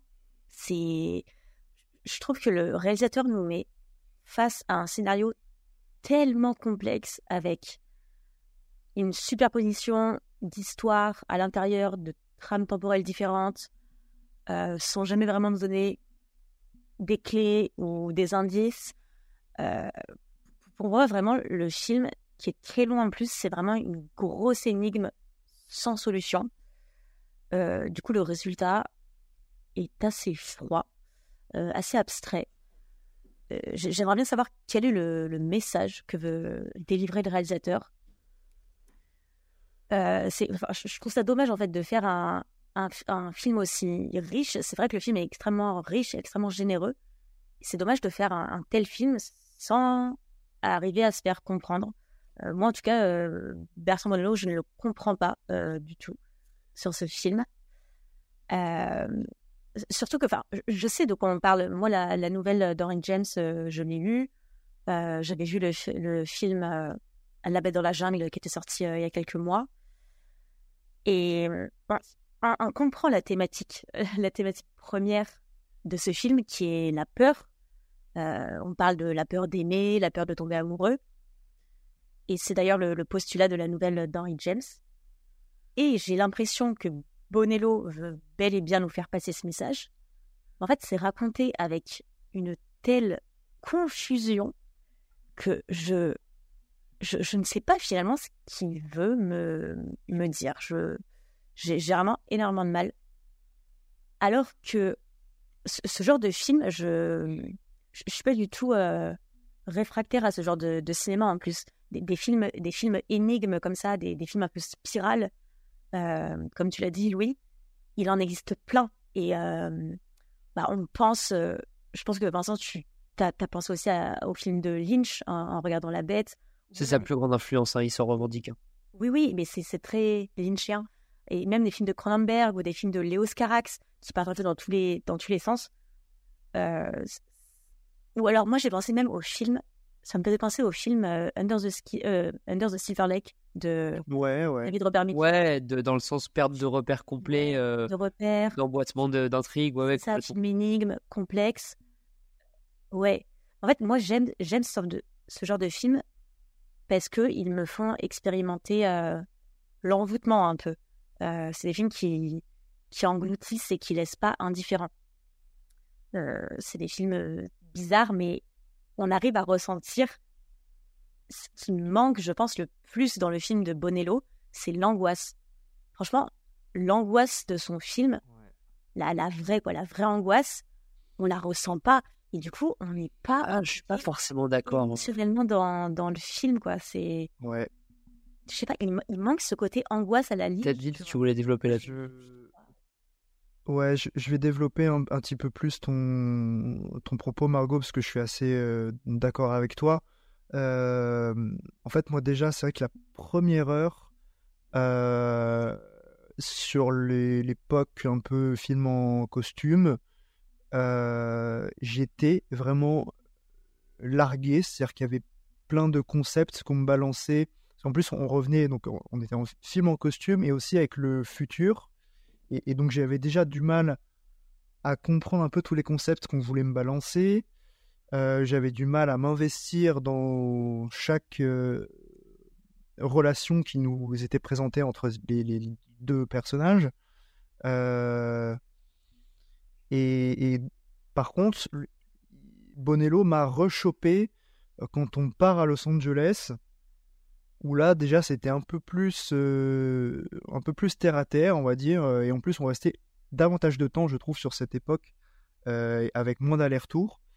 Et j'étais un peu plus, on va dire, connecté au personnage de, de Léa Seydoux et même au personnage de, George Mackay. hein, les, et, donc, euh, je comprenais un peu, un peu mieux leurs euh, sentiments, etc. Tandis que dans les autres, j'étais perdu entre les concepts futuristes et les, et les longs dialogues euh, très très verbeux de, de, de l'époque en costume là. j'étais j'étais vraiment largué, mais mais voilà, ça m'a un peu rechopé à Los Angeles parce qu'il a commencé à installer dans sa mise en scène en tout cas une certaine atmosphère un peu euh, un peu labyrinthique, un peu lynchienne. Euh, Il y a un vrai certains malaise planant, ouais. C'est un vrai Ouais. à partir de là, ouais. Ouais, ouais. Je- en fait, je, je commence un petit peu à, re- à ressentir cette, cette atmosphère-là. Euh, et puis, quand arrive un moment où il y a une réelle tension qui est censée s'installer, eh ben, en fait, je trouve que ça ne va jamais au bout. Et je, et je ne ressens pas pleinement euh, l'angoisse que je devrais euh, ressentir, hein, même si c'est une angoisse, on va dire, plus existentielle hein, par rapport à ce qui, ce qui se joue. Euh, je, je le ressens jamais vraiment. Et de même que, et à mon avis, ça c'est le grand échec du film, en tout cas euh, pour moi, hein, comment je l'ai reçu, c'est le, je ne ressens jamais euh, l'amour entre les deux personnages. C'est-à-dire qu'en fait, euh, à chaque époque, je ne crois jamais à leur relation. C'est-à-dire que vraiment, pour moi, la théorie et les, dialogues euh, euh, assez pompeux viennent euh, complètement phagocyter en fait l'émotion qu'ils voudraient nous faire croire. Et, du coup, je, je suis jamais investi en fait dans, dans, dans cette histoire d'amour à travers le temps. Je, je n'y crois jamais. Donc, même quand arrive cette fin, bon déjà j'ai mis du temps à comprendre euh, vraiment euh, les enjeux de cette fin, euh, qu'est-ce que ça signifie, etc. Parce que les concepts futuristes, j'étais pas sûr de les avoir compris. Mais, euh, mais du coup, en fait, je suis pas, euh, je suis pas, je suis, je suis pas impacté par, par cette fin. Pour moi, c'est du coup, ça reste une fin qui ressemble à, à- à la fin de Twin Peaks, mais en moins bien, quoi. Donc, euh, Merci de me, de me spoiler.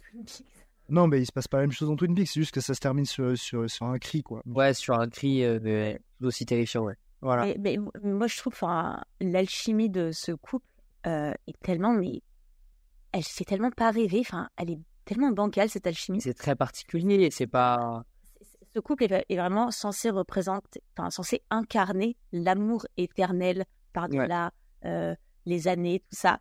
Mais je suis tellement indifférente face à leur amour. Enfin, Ah ouais, ouais. J'y crois pas. Mais c'est pas la complicité qu'ils cherchent à montrer dans ce couple, c'est avant tout, un- il y a un vrai truc pathos derrière, c'est un vrai truc euh, qu'ils arrivent jamais à se retrouver, quelles que soient les époques, Mais même ça, jamais à se retrouver. Je, je le vois, si tu veux, sur les lignes du scénario, mais je le ressens pas. Je sens pas, je ressens pas la tragédie, en fait. Ouais, que ce soit pas incarné, je peux. Après, c'est là pour le coup, c'est clairement de l'ordre du jeu. hein. Là, c'est clairement, clairement de l'ordre du Je jeu. sais pas si c'est l'ordre du jeu. hein. Moi, je pense qu'il y a aussi euh, dans les dans l'écriture, etc. euh, quelque chose qui qui fonctionne pas. hein. Je, et c'est dommage parce qu'en plus, tu l'as dit, c'est un, c'est un- un fantastique euh, plasticien. Il Ouais. crée des images absolument euh, sublimes.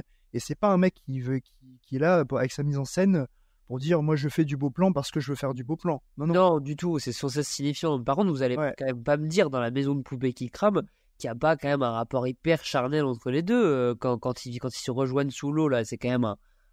quelque chose. Voilà. La toute fin, oui, mais, mais la toute fin est, est jolie, si tu veux, euh, en termes de, de- de- d'imagerie. En fait, Ouais. c'est beau, mais c'est. enfin, Mais c'est avant ça, en fait, je ne crois pas à leur relation, donc je m'en fous un peu, quoi. Ouais. Ok. Ouais, ouais, après, euh, elle est. Bien sûr, c'est c'est pas euh, dans le sens où.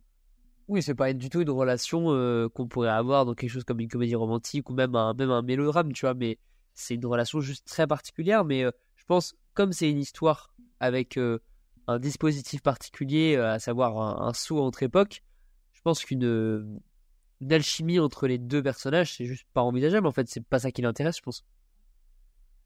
Mais ce qui fait qu'il crée, quelque chose d'autre qui, je trouve, euh, de- est assez sublime, moi, personnellement. Enfin, je, je- mais ça, c'est purement de l'ordre subjectif, hein, mais bon. Je, je sais pas. En tout cas, dans ses interviews, il dit clairement qu'il voulait créer de l'émotion et qu'il espère justement que, que l'émotion l'emporte sur l'aspect théorique. Et pour, et pour moi, c'est vraiment euh, le, le gros défaut du Ça, film, je suis d'accord que c'est pas forcément, le pari est pas forcément tenu. Ouais, je suis d'accord. C'est peut-être pour moi le plus gros point d'ordre du film, c'est qu'il c'est un film monde et qu'il a envie de traiter trop de sujets à la fois, à Ouais. savoir euh, l'amour avec un grand A, enfin, vraiment, c'est une histoire d'amour, mais c'est aussi un film qui parle du rapport aux nouvelles technologies, c'est aussi un film qui parle Mm. de, de destinée et tout, ce qui fait que je pense son plus gros défaut, c'est clairement son côté très théorique. Ouais, mais c'est dommage. Hein. Ouais, oui, et je trouve à, à vouloir à, à tout prix euh, mélanger les, les époques, mais, mais aussi les, les styles et les genres. Enfin, il y a tellement de choses différentes dans ce film. Je trouve que le. Enfin, ouais, c'est très désincarné, quoi. C'est ultra fouillis, quoi. C'est un, un gros fouillis. Et euh, du coup, ouais, moi, ça me laisse complètement euh, Euh, je peux le comprendre, je peux le conseiller. hermétique, quoi. Ouais. Je suis pas scandalisé, tu vois. Je peux tout à fait comprendre que c'est un film qui laisse plein de marbre, plein de gens, tu vois. Même moi, j'ai tanné mes potes pour qu'ils aillent le voir. Il y en a pas un qui a kiffé. hein. Ils, ils ont, vraiment, ils ont pas aimé du tout, tous. Mais pour autant, voilà, c'est pas du tout un, un- un mauvais film. euh, voilà, il y a un travail de mise en scène qui, qui est quand même assez, a- assez remarquable. Euh, les deux acteurs jouent très bien, et en particulier euh, Léa Seydoux, hein, que je trouve absolument incroyable. Euh, mais ouais, voilà, Je sais qu'il y a beaucoup de gens qui peuvent pas la saquer. Vous, vous faites partie de la, des gens qui l'aiment bien, qui la tolèrent ou Moi, je l'aime beaucoup. je- Moi, je l'aime pas trop, mais bon. Je- moi je, je suis désolé, je l'aime beaucoup, je la trouve euh, absolument incroyable, quasiment à chaque rôle que je vois d'elle, donc euh, bon. Ok, moi je suis bien d'accord, on se rejoint là-dessus. Mais ouais, je sais pas, il y a quelque chose qui prend pas. Je, je, je pense que c'est l'écriture hein, qui, qui me dérange le plus. J'aurais aimé qu'il, au lieu de nous assommer voilà, de, de, de concepts, etc., qui travaille plus euh, vraiment le, le cœur de, de- des relations à chaque époque. Et, euh, et là, ça, ça prend pas, ça, prend pas trop malheureusement. Mais, mais c'est vrai que c'est. euh, Enfin, là, je suis en train de repenser à. Enfin, la première heure, vraiment très, très, très, très longue. Et euh, juste, bah, c'est beau, quoi. La photographie est belle. Et bon, la mise en scène est assez simple. Mais c'est vrai que c'est un bon metteur en scène à partir de la. Quand on franchit cette première heure longue. Mais enfin, vous, vous l'avez dit, mais ouais, je trouve la, la mise en scène se met vachement à avoir des, de bonnes petites idées. Enfin, Il y a. Ouais, Il y, a, il y a plein de. Même il y a des, il y a des split screens à un moment donné. Enfin, ouais, ouais. Il y a, Il y a- il y a un recours. qui est intéressant. euh. dans, dans la, dans la villa à Los Angeles, ouais, il y a, il y a- il y a des split screens, il y a, il y a un recours aux caméras de surveillance. Je trouve qu'il est vachement euh, intelligemment utilisé. Quoi. Ça, ça décortique l'action. Et là, en effet, ouais, ça, ça apporte un peu de suspense. Mais euh, le, mon- le montage aussi est. entre la, partie, euh, la première partie et la deuxième partie, je trouve le, le film euh, est assez différent. Même au niveau du montage, c'est beaucoup plus actif, euh, beaucoup plus nerveux quand on est dans la, dans la villa à Los Mm. Angeles. Et euh, en effet, ouais, on, on ressent un peu plus de tension, mais c'est. C'est un film peut-être à revoir, hein, parce que justement, euh, ce sorti voilà, de, de, de, de cette de ce premier visionnage euh, qui, qui, est, qui nous déboussole, euh, peut-être qu'en ayant déjà certaines clés en main, on peut en découvrir d'autres, etc. Donc, euh, je pense que c'est voilà, ça reste quand même un film vraiment intéressant, mais euh, ouais, le, pari émotionnel, en tout cas, ne, prend pas du tout sur moi. Et, voilà, je j'ai pas grand chose à dire de plus malheureusement, mais je je sais pas si vous voulez rajouter quelque chose. Allez le voir globalement. hein. Oui, par contre, oui, voyez-le. euh, Ouais, c'est faites- bien, c'est bien de le voir, oui. Faites-vous votre propre avis, euh, c'est intéressant à voir quand même. Nous en avons fini avec les films en vedette et on passe donc à la suite du programme où nous vous parlerons en deux minutes euh, d'un film pour vous le conseiller ou le déconseiller. Et j'ai cru comprendre que c'était plutôt la seconde option pour Jack qui va nous, nous dire quelques mots sur Madame Webb. Ouais, parce que je vous ai laissé parler de cinéma d'auteur là depuis tout à l'heure, mais on va revenir au, au vrai du vrai. Au vrai cinéma, ouais. On va, on, on va parler de Marvel, on va parler de Marvel chez Sony parce que voilà, c'est le, c'est le gratin du septième art. Euh, plus sérieusement, bon bah le cinéma de super-héros, hein, c'est toujours aussi euh, calamiteux en ce moment. On est sur une vraie période de déclin, euh, quel que soit le studio, mais il y en a certains qui décident de, creuser encore et toujours. Donc on se retrouve avec Sony qui poursuit son univers euh, Spider-Man sans Spider-Man euh, et qui bah, poursuit voilà son, son éradication du cinéma de super-héros. C'est complètement con puisque d'un autre côté c'est eux qui produisent les, les Spider-Verse qui sont absolument géniaux. Mais bon, soit. Cette fois-ci, ils ont décidé d'inclure un Spider-Man dans le film, mais il est méchant. Et pour compenser, ils introduisent euh, quatre nouvelles héroïnes inédites au cinéma, euh, donc des Spider-Woman. Euh, sur le papier, pourquoi pas, même si c'est toujours un petit peu euh, casse-gueule, mais bien évidemment, c'est une catastrophe. Euh, C'était annoncé, c'est euh, désormais sûr et certain, c'est vraiment euh, absolument calamiteux de, bout en bout. la réalisation est complètement pff, désastreuse. Je vais manquer de mots, je vais me répéter, je pense que je vais dire catastrophique à chaque fois. Donc le jeu d'acteur est catastrophique, le scénario est catastrophique, la photo est catastrophique, l'utilisation des musiques est catastrophique parce que le film se veut comme étant un blockbuster typé année 2000 parce que son intrigue se déroule dans les années 2000, ça n'a aucune utilité, ça, ne nourrit strictement rien.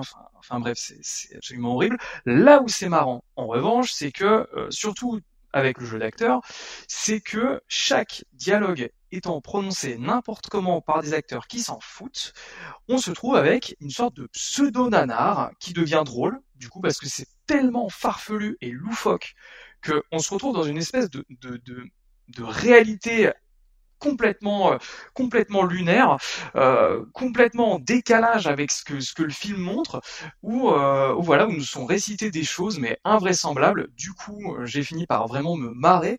Au début, j'étais plutôt navré, euh, navré dans ce que je regardais, mais en fait, finalement, je me, je me suis tapé mais la barre de rire de l'année, je pense. Tellement c'est tellement c'est ridicule, tellement c'est mal dit, tout le monde s'en tout le monde s'en fout. c'est c'est c'est absolument navrant.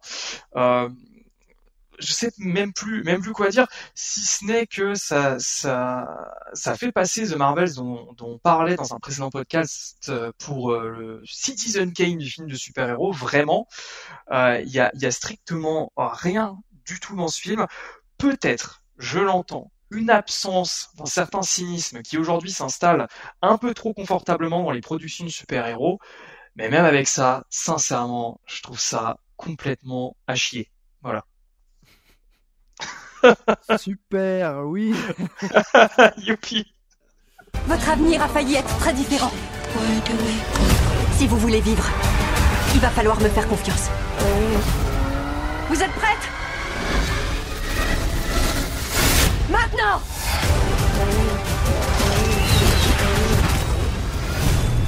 Ouais, tu te la racontes quoi. Peut-être un peu, ouais.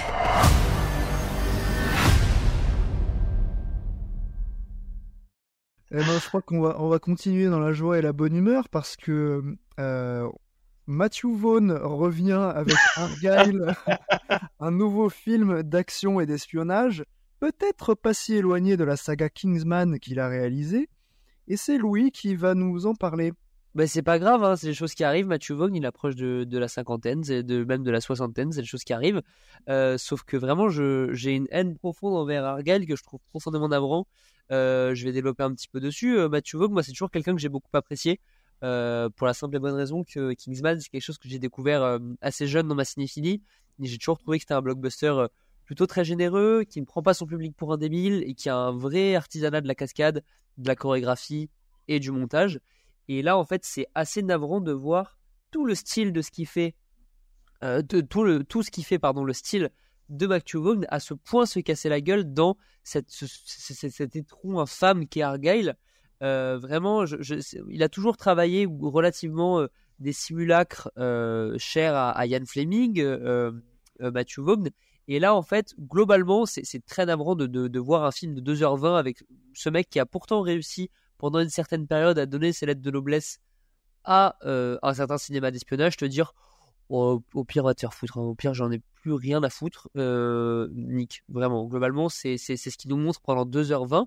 2h20, au, au, cas où vous ne le sauriez pas, c'est long. C'est très long. D'autant que c'est un film qui est d'une rare fainéantise, qui remplace toutes les chorégraphies euh, qu'il pouvait y avoir dans Kingsman par une bouillie numérique qui ferait vraiment passer euh, des choses comme Multiverse of Madness pour des choses oh, très regardables. Euh, donc, non, mais voilà, voilà. Non, mais je suis navré. Franchement, je sais pas si vous avez eu l'occasion euh, de, de, voir ça. J'espère que vous n'étiez pas en date pour voir euh, Argyle parce que c'est quand même très embarrassant. Euh, voilà, je, je, je trouve qu'en fait tout ce qui faisait le sel au moins d'un artisan euh, hollywoodien vraiment de talent, je trouve, de Matthew Vaughn s'effondre, mais, mais de manière catastrophique quoi. Ce qui fait je trouve c'est un objet numérique qui est, qui est assez honteux, qui est très fade et qui se, se démarque absolument pas de la masse. Euh, et en fait, c'est vraiment ce qui est le plus navrant, je trouve, dans le film, c'est euh, non pas son bid au box-office, qui est absolument lui aussi navrant. Euh, je crois que le film a, été une plante, un plantage monstrueux, la, la promo a été catastrophique. Euh, mais en fait, le plus triste dans cet objet euh, un peu hybride, c'est que c'est qu'en fait, c'est un énorme retour en arrière pour, euh, pour Matthew Vaughn, en fait. Et c'est comme s'il n'avait jamais fait Kingsman. Donc, euh, ça me rend profondément triste, d'autant que moi, je suis très attaché à sa saga. Et que quand. Enfin, faire Kingsman 3, que j'attends un peu, un peu moins après avoir vu Argyle, ça me donne vraiment peur pour la suite, en fait. Donc, euh, vraiment, n'y allez pas. Et c'est. Je suis très, très, très, très, très déçu et un peu triste. Ouais, je, je me le suis épargné ce, celui-ci, mais c'est c'est vraiment triste. Ouais, après les Kingsman qui étaient plutôt sympas, surtout le premier, et puis il a quand même réalisé un des meilleurs films X-Men. Hein, euh. Ouais, de ouf. C'est vrai, c'est vrai, c'est vrai. Vous les aimez bien vous ou pas les Kingsman? Parce que je sais que c'est très partagé. Moi, moi c'est un truc que j'ai découvert genre en CM2. Du coup, moi, je suis très attaché à ça. Mais euh, je sais qu'il y a Mais plein de tu gens es qui sont pas- jeune. CM2, mon Oui. Dieu. Oh. Mais tu es si jeune Non, mais voilà, allez, révélation directe. Moi, je suis né en 2004. Voilà, il y a que moi. J'étais déjà en post-bac. Eh ben oui, bah Oh mon c'est les Dieu. choses qui arrivent. Voilà, c'est les choses qui arrivent. Euh, écoute, euh, moi, je me, suis Ah, le, le bah, vais pas en, salle en CM2 et j'ai- Eh ben voilà. mais non, mais même le Mais 2, t'étais pas pas un peu jeune pour voir. Kingsman en CM2 Mais alors, figure-toi que c'est. c'est- alors, attends, attends, attends. Figu- Figure-toi que je suis allé voir avec mon papa et euh, je sais pas si vous avez toujours en, en tête la scène de l'église. Je pense qu'elle est Bah, bien sûr. marquante. Oui. Euh, je crois vraiment, c'est un de mes premiers souvenirs de préadolescence où euh, je, suis devant un film au cinéma et je me dis, Hum, j'ai pas le trop le droit d'être là. Et c'est, pour ça que j'ai vraiment, je suis très attaché moi à la saga, euh, à la saga Kingsman et je trouve que c'est honnêtement des très très bons blockbusters d'action.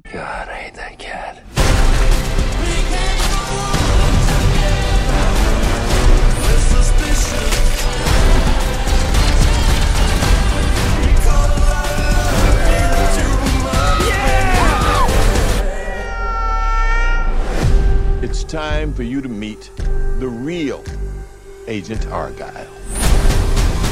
Oh my god. Oh my god. Oh my god.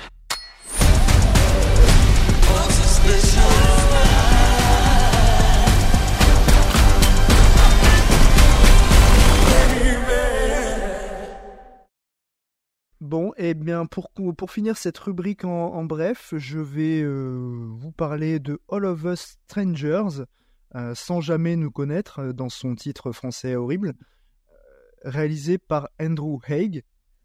Alors, euh, c'est un film avec euh, Andrew Scott euh, qu'on a pu voir euh, jouer Moriarty dans la série Sherlock ou euh, Sexy Priest dans euh, Fleabag. Euh, salut Margot. Hein. Euh, et euh, Paul Mescal qu'on a vu l'an dernier euh, éclater euh, aux yeux du public euh, dans After Sun. Euh, alors, euh, en, fait, je, vais parler du film de manière un peu détournée euh, parce qu'en fait, c'est un film qui est adapté du roman Strangers de Taishi Yamada qui est sorti en 1987. Et en fait, cette histoire, ce roman a déjà été adapté en 1988 par Nobuhiko Obayashi, le réalisateur euh, notamment du film Haozu, euh, ressorti euh, récemment chez, Potemkin. Euh, et en fait, quand j'ai compris que c'était la même histoire, au, bout d'un moment en regardant All of Us Strangers, ça a été une expérience qui est devenue très désagréable parce que j'avais une horrible sensation de déjà vu, mais constamment, c'est-à-dire que j'étais en- devant chaque scène, j'étais en mode ah bah ça je l'ai déjà vu, en mieux, et, du- et je voyais venir constamment euh, à chaque fois ce qu'il voulait me raconter, donc euh, j'étais j'étais quand même très très gêné devant. Et, et en fait, je, voulais vous parler de ce film de, de Nobuhiko Obayashi qui s'appelle The Discarnates, euh, les désincarnés, je crois, si, si toutefois il y a un titre français. Donc sorti en 88, que je trouve mais infiniment plus beau, plus inspiré dans la mise en scène, euh, plus touchant aussi, plus honnête. C'est-à-dire que là où par exemple le film d'Andrew la, dans son twist final euh, veut juste faire pleurer dans les chaumières, euh, Nobuhiko Obayashi, il va utiliser ça pour raconter à la fois un truc triste et euh, aller profondément dans l'horreur, voilà, dans un ton plus sombre.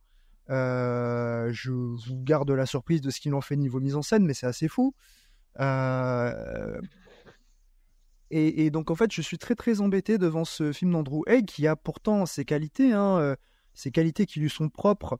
Pour le coup, c'est l'ajout de, cette relation amoureuse homosexuelle et le rapport bah, de, l'homosexualité du personnage principal vis-à-vis de, de, ses parents, comment il leur annonce, etc. Ça, c'est vraiment très joli et très intéressant et c'est quelque chose qu'Andrew Haig a, ajouté lui-même par rapport aux, aux matériaux de base.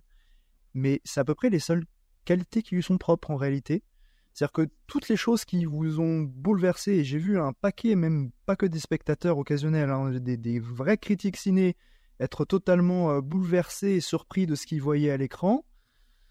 Bah ouais, sauf que les gars, ça a déjà été fait et je pense que déjà dans la nouvelle, enfin dans le dans le roman, ça y était et c'était également dans le film de Nobuhiko Obayashi. Donc euh, ben éviter d'invisibiliser une nouvelle fois un film asiatique, euh, ce, ce serait super hein, plutôt que de vous, de vous extasier sur le, la dernière nouveauté euh, anglo-saxonne, ce serait super. Voilà, c'était mon petit message. Margot, tu veux rajouter quelque chose? Bah écoute, moi le, le film japonais, je, ne le connaissais pas, comme de nombreuses personnes, je pense. Donc euh, personnellement, j'ai pas du tout été, euh, comme tu dis, euh, mal à l'aise ou dérangée devant le film. Euh, moi, j'ai adoré ce film. Il est bouleversant. Je trouve qu'il est super bien réalisé en plus. Et toute cette question queer, du coup, qu'il n'y a pas dans le film japonais, je pense, c'est c'est vraiment le cœur du film en fait. Enfin, genre toutes les scènes de coming out, je trouve qu'on n'a jamais eu ça au cinéma. Genre, je trouve elles sont tellement bien filmées et tellement touchantes. Euh, moi vraiment, c'est une histoire euh, d'amour et une histoire de deuil qui m'a touchée à 1000%. Et euh, je le recommande vraiment chaleureusement. Le, le film japonais doit être très bien aussi. recommandons-le également. En vrai, je le regarderai.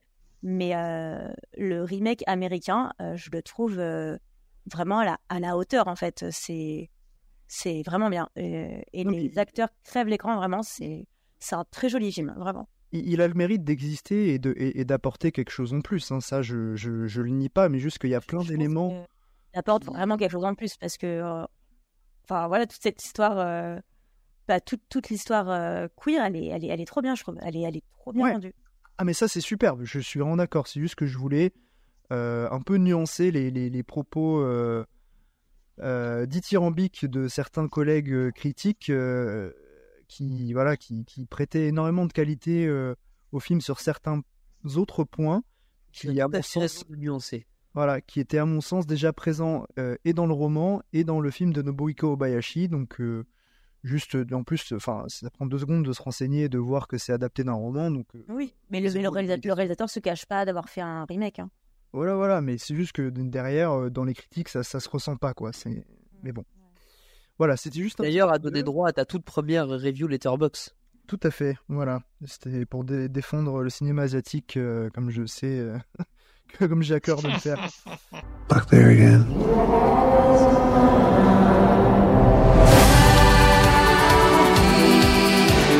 You think like to be in love with him? I'd always fall in. This is a new feeling. You and me together into the world.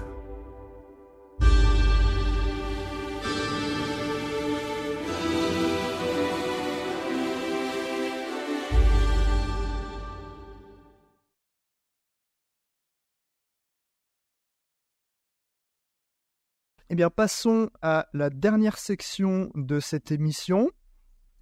Notre, euh, section patrimoine euh, intitulée C'était quoi le cinéma? où l'on va s'intéresser à un film euh, de 2004 et pas n'importe lequel, car en début d'épisode, nous avons discuté de la zone d'intérêt. Et maintenant, on va revenir sur le deuxième long métrage de Jonathan Glazer, Birth, avec Nicole Kidman au casting. I love Anna and I'm her husband. I can't get him out of my system. I can't. You ask Anna who she loves more, me or Joseph. Go ahead. Go ask her.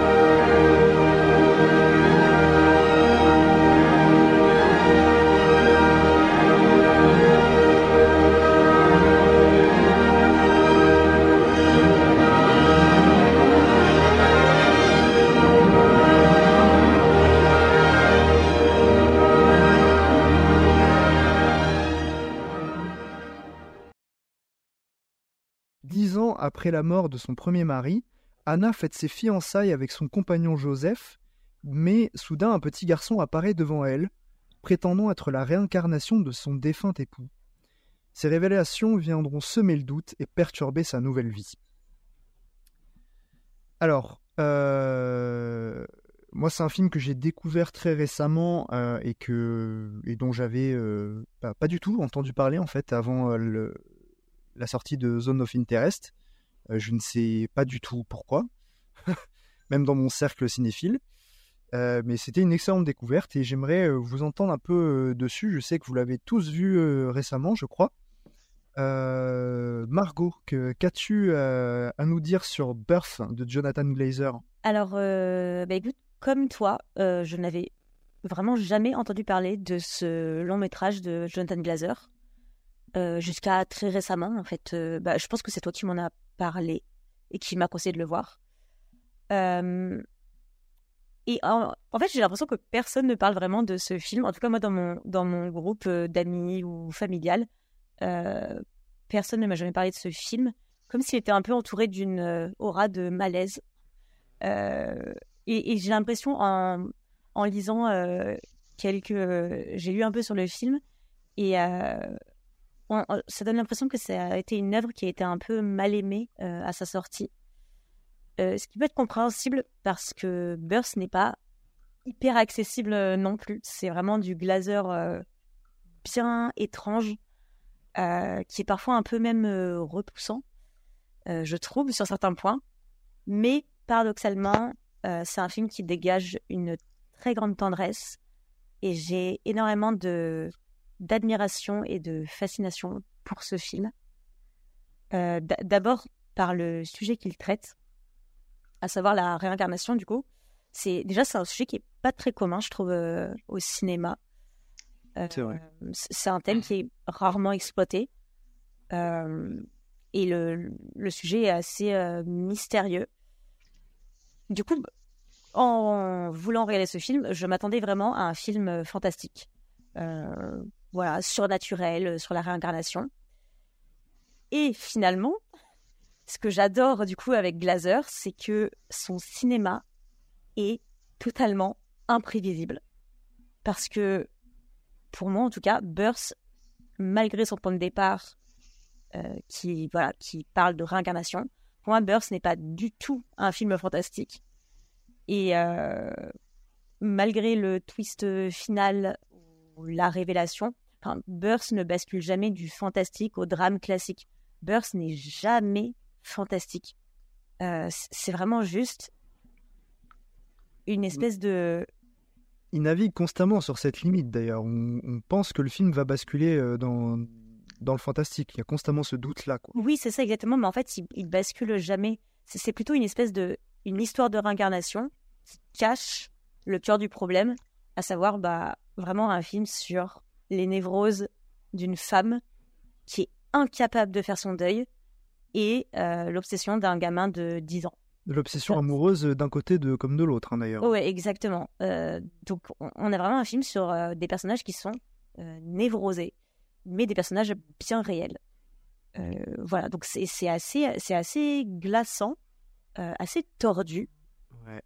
Et, voilà, j'adore les, les, sujets qu'il traite, en fait, des sujets vraiment terre à terre. Ça parle de névrose, de mal-être, de deuil et euh, de solitude. Donc c'est c'est assez surprenant euh, comme film, je trouve. Et toi, Jack, qu'as-tu pensé de Birth eh bien, beaucoup, beaucoup, beaucoup aimé. Euh, découvert, bah, comme vous, sur le tard, dans le but d'en connaître un petit peu plus sur Jonathan Glazer avant de voir son, son, dernier film. et complètement happé par, par le film et je dois avouer que euh, Margot a dit qu'il n'était pas euh, super accessible. Euh, je trouve qu'il est quand même honnêtement plus que le dernier, à mon sens. Oui, peut-être un peu plus, ouais. ouais. Mais, euh, mais j'ai tout de suite été captivé. Je trouve que le film a quelque chose de très euh, Shyamalan. Je vais tout de suite préciser pourquoi, parce que ça peut sembler un petit peu, euh, un petit peu farfelu de dire ça.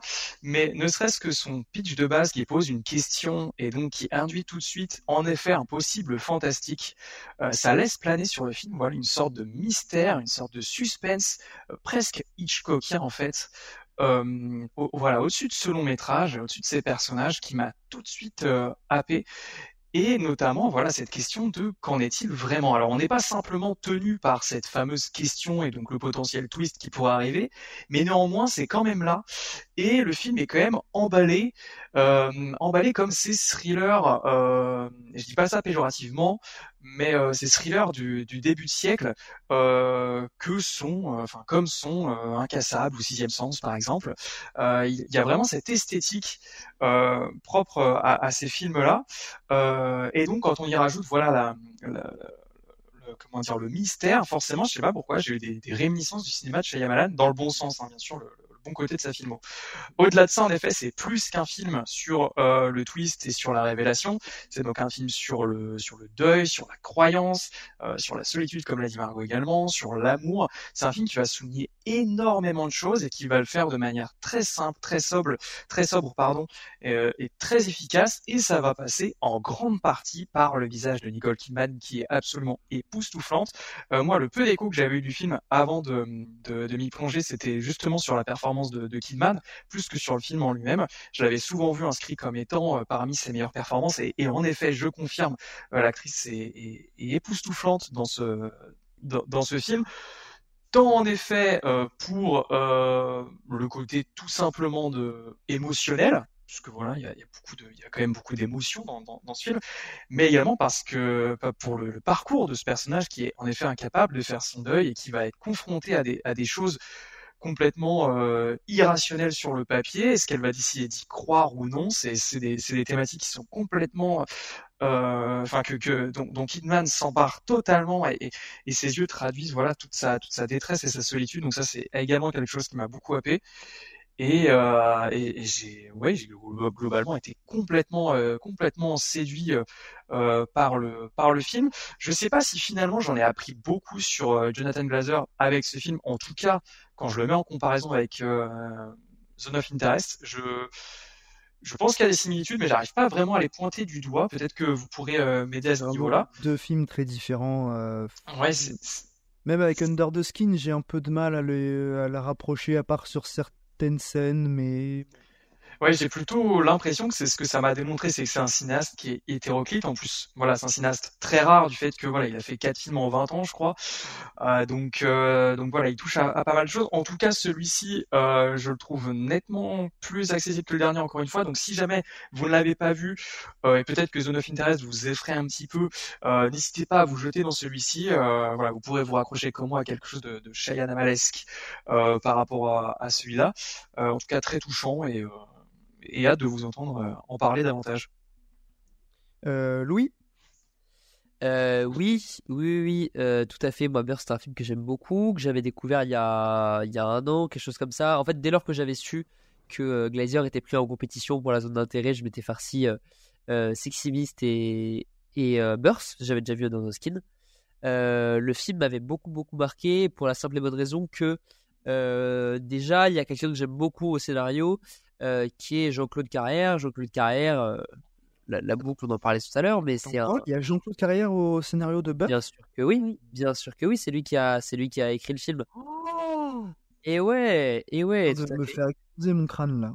Et bah, et du coup, c'est, c'est, du coup, c'est intéressant vis-à-vis de ce qu'on disait tout à l'heure, dans le sens où, où c'est un concept surréaliste qui est assez génial. Euh, moi déjà, je, je, je, suis toujours, souvent très sensible au, au pitch de film. Euh, et ça, pour moi, je trouve que c'est sûrement un des pitchs les plus excitants que j'ai eu à lire de ma vie. Je ah dis oui, pas oui. que c'est un, Bien je sûr. trouve que c'est un, un, pitch qui est absolument délicieux. Euh, le film délicieux, je sais pas si j'utilise cet adjectif, mais j'ai fondamentalement envie qu'on me raconte cette histoire. Et je trouve C'est vrai que c'était intéressant ce que disait Jack euh, vis-à-vis du, du côté Shyamanesque. Je m'étais jamais vraiment fait la réflexion, mais du moins dans l'esthétique, c'est quelque chose qui, qui ressort pas mal. Je trouve que ça montre avant tout que c'est euh, également un film de plasticien. On sait que c'est quelqu'un qui, qui vient du clip, euh, Glazer, qui a beaucoup effectué pas mal de courts-métrages expérimentaux et beaucoup de clips. Et là, on, voit encore une fois que c'est quelqu'un qui a, qui a un grand formalisme, quelqu'un qui a un sens du cadre euh, vraiment euh, assez époustouflant, euh, et qui met en fait sans cesse en avant sa muse, euh, Kenny Nicole Kidman, et que je trouve, euh, comme vous l'avez dit précédemment, je ne vais pas vous paraphraser, mais complètement folle dans le film. Je trouve que c'est plus un rôle à performance qu'elle peut avoir ici plutôt que dans, dans le film de Kubrick, par exemple, dans Eyes Wide Shut. Mais à, à mon sens, c'est peut-être la performance que je préfère de sa carrière. Même si je suis pas un très grand fan de Nicole Kidman, mais ici, je Ouais, moi, ça, se joue avec. euh, ça, ça se joue pour moi avec Dogville euh, qu'elle a enchaîné en plus euh, juste avant Birth. Ouais. Euh, également avec Lorraine Bacall hein, dans les deux films. euh, très très curieux. Dogville, j'ai très très envie de le voir. Ça C'est absolument incroyable. Je- Ouais, ouais, ouais, mais beaucoup de gens me disent que c'est c'est taré, mais je l'ai, je l'ai, je l'ai jamais vu. J'ai très très envie de le découvrir. Mais Euh, deux, deux performances en tout cas euh, très subtiles euh, et profondes qui qui sont pas dans la dans la démesure quoi. Ouais. Ah, mais là, elle est tout en retenue et c'est ce qui fait, je trouve, tout son charme dans son jeu. Et, et voilà, et c'est, et c'est un film qui trouve une richesse supplémentaire dès lors que le postulat est posé dans le Ah, et si c'était vrai? Et je trouve, et si c'était vra- vraiment ça? Et je trouve en fait le film thématiquement hyper intéressant, euh, d'un point de vue plastique passionnant. Et moi, c'est un film que, que je trouve euh, que j'aime énormément. Et, pour parler en langage, euh, en langage Letterboxd, euh, c'est un film où je l'avais vu, j'avais mis 4 et le temps a passé un petit peu et j'y ai repensé et j'ai fait, bah, en fait, c'est un 4,5, je trouve le film absolument magnifique. et, euh, et voilà, je- j'incite vraiment euh, les auditeurs à, à vous, à vous ruer dessus. C'est vrai que c'est peut-être un film plus accessible que la zone d'intérêt. Euh, et voilà, et, et- et pour la simple et bonne raison, par exemple, euh, j'étais sur Canal il y a deux jours avec une amie qui est moyennement cinéphile, disons qu'il est, qu'il est moyennement, et je lui ai juste pitché le film. Elle a pris en photo le film, elle a dit, mais en fait, je le regarde dès ce soir, j'ai très envie de voir ça. Donc, jouez-vous dessus, vraiment. Le, le pitch est extrêmement attrayant, je trouve, donc vraiment, euh, Ouais, jouez-vous bien sûr. Et, et le film l'est tout autant. Ouais, ben un peu comme vous, moi c'est donc donc c'est c'est un film dont j'ai entendu parler très récemment, hein, curieusement, mais euh, mais dès lors que j'ai pris connaissance euh, du, du pitch, je me suis dit mais oulala, mais comment ça se fait que j'ai jamais entendu parler de ça? Ça a l'air génial et euh, j'ai pas du tout été déçu. Euh, c'est un film assez fascinant, euh, notamment sur la question des des souvenirs, de la mémoire qui seraient liés euh, à l'âme. euh, voilà, finalement, qu'est-ce que qu'est-ce qui identifie un, individu, peu importe le, le corps, c'est c'est peut- peut-être les souvenirs, la, mémoire. Donc ça, j'ai trouvé ça très intéressant. Et comment une idée va, se répandre un peu comme du poison euh, dans, dans le cerveau dès lors que euh, l'aspect émotionnel euh, est engagé et que c'est- une idée qui plaît davantage au cœur qu'au cerveau. Et en fait ça, ça va contaminer voilà le, personnage de de- d'Anna euh, jusqu'à lui, lui faire perdre mais, complètement pied et, et, et- et toute, toute forme de, de, de raison. Et j'aime beaucoup beaucoup euh, sa façon de filmer c'est un film qui paraît on, on va dire dans, dans dans son régime de mise en scène euh, relativement classique. hein, euh, Il n'y a pas d'extravagance euh, dans de- d'effets de style.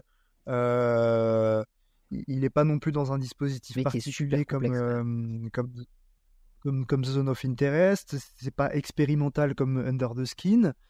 Mais il y a des choses très très intéressantes et, et- et notamment comment il filme les, ces personnages et les visages. J'ai deux plans à mettre en parallèle euh, qui sont plus euh, sans dialogue. Euh, le premier, c'est au tout début du film, quand le, petit garçon est assis dans sa chambre tout seul et que et qu'il y a un ami en, bas de chez lui qui, qui l'appelle sans doute pour aller jouer dans la rue. Il reste assis comme ça sans bouger, comme s'il n'entendait pas son ami. Et la caméra euh, le prend d'abord de, de- de- d'un axe un peu plus large, enfin d'une valeur plus large, et se rapproche. Et en fait, euh, la caméra plus l'interprétation du, du gamin qui est exceptionnelle. hein. Franchement, il joue super bien ce gamin. Ouais. Euh, ça, ça montre en fait cette espèce d'épiphanie existentielle qu'il a, comme s'il se rendait compte euh, tout à coup, qu'il prenait connaissance de, de sa réelle identité, qui serait donc euh, éventuellement le- le- l'ancien mari de, de Nicole Kidman. Et le deuxième plan euh, que, que je rapprocherai de, de celui-là, c'est la scène de l'opéra.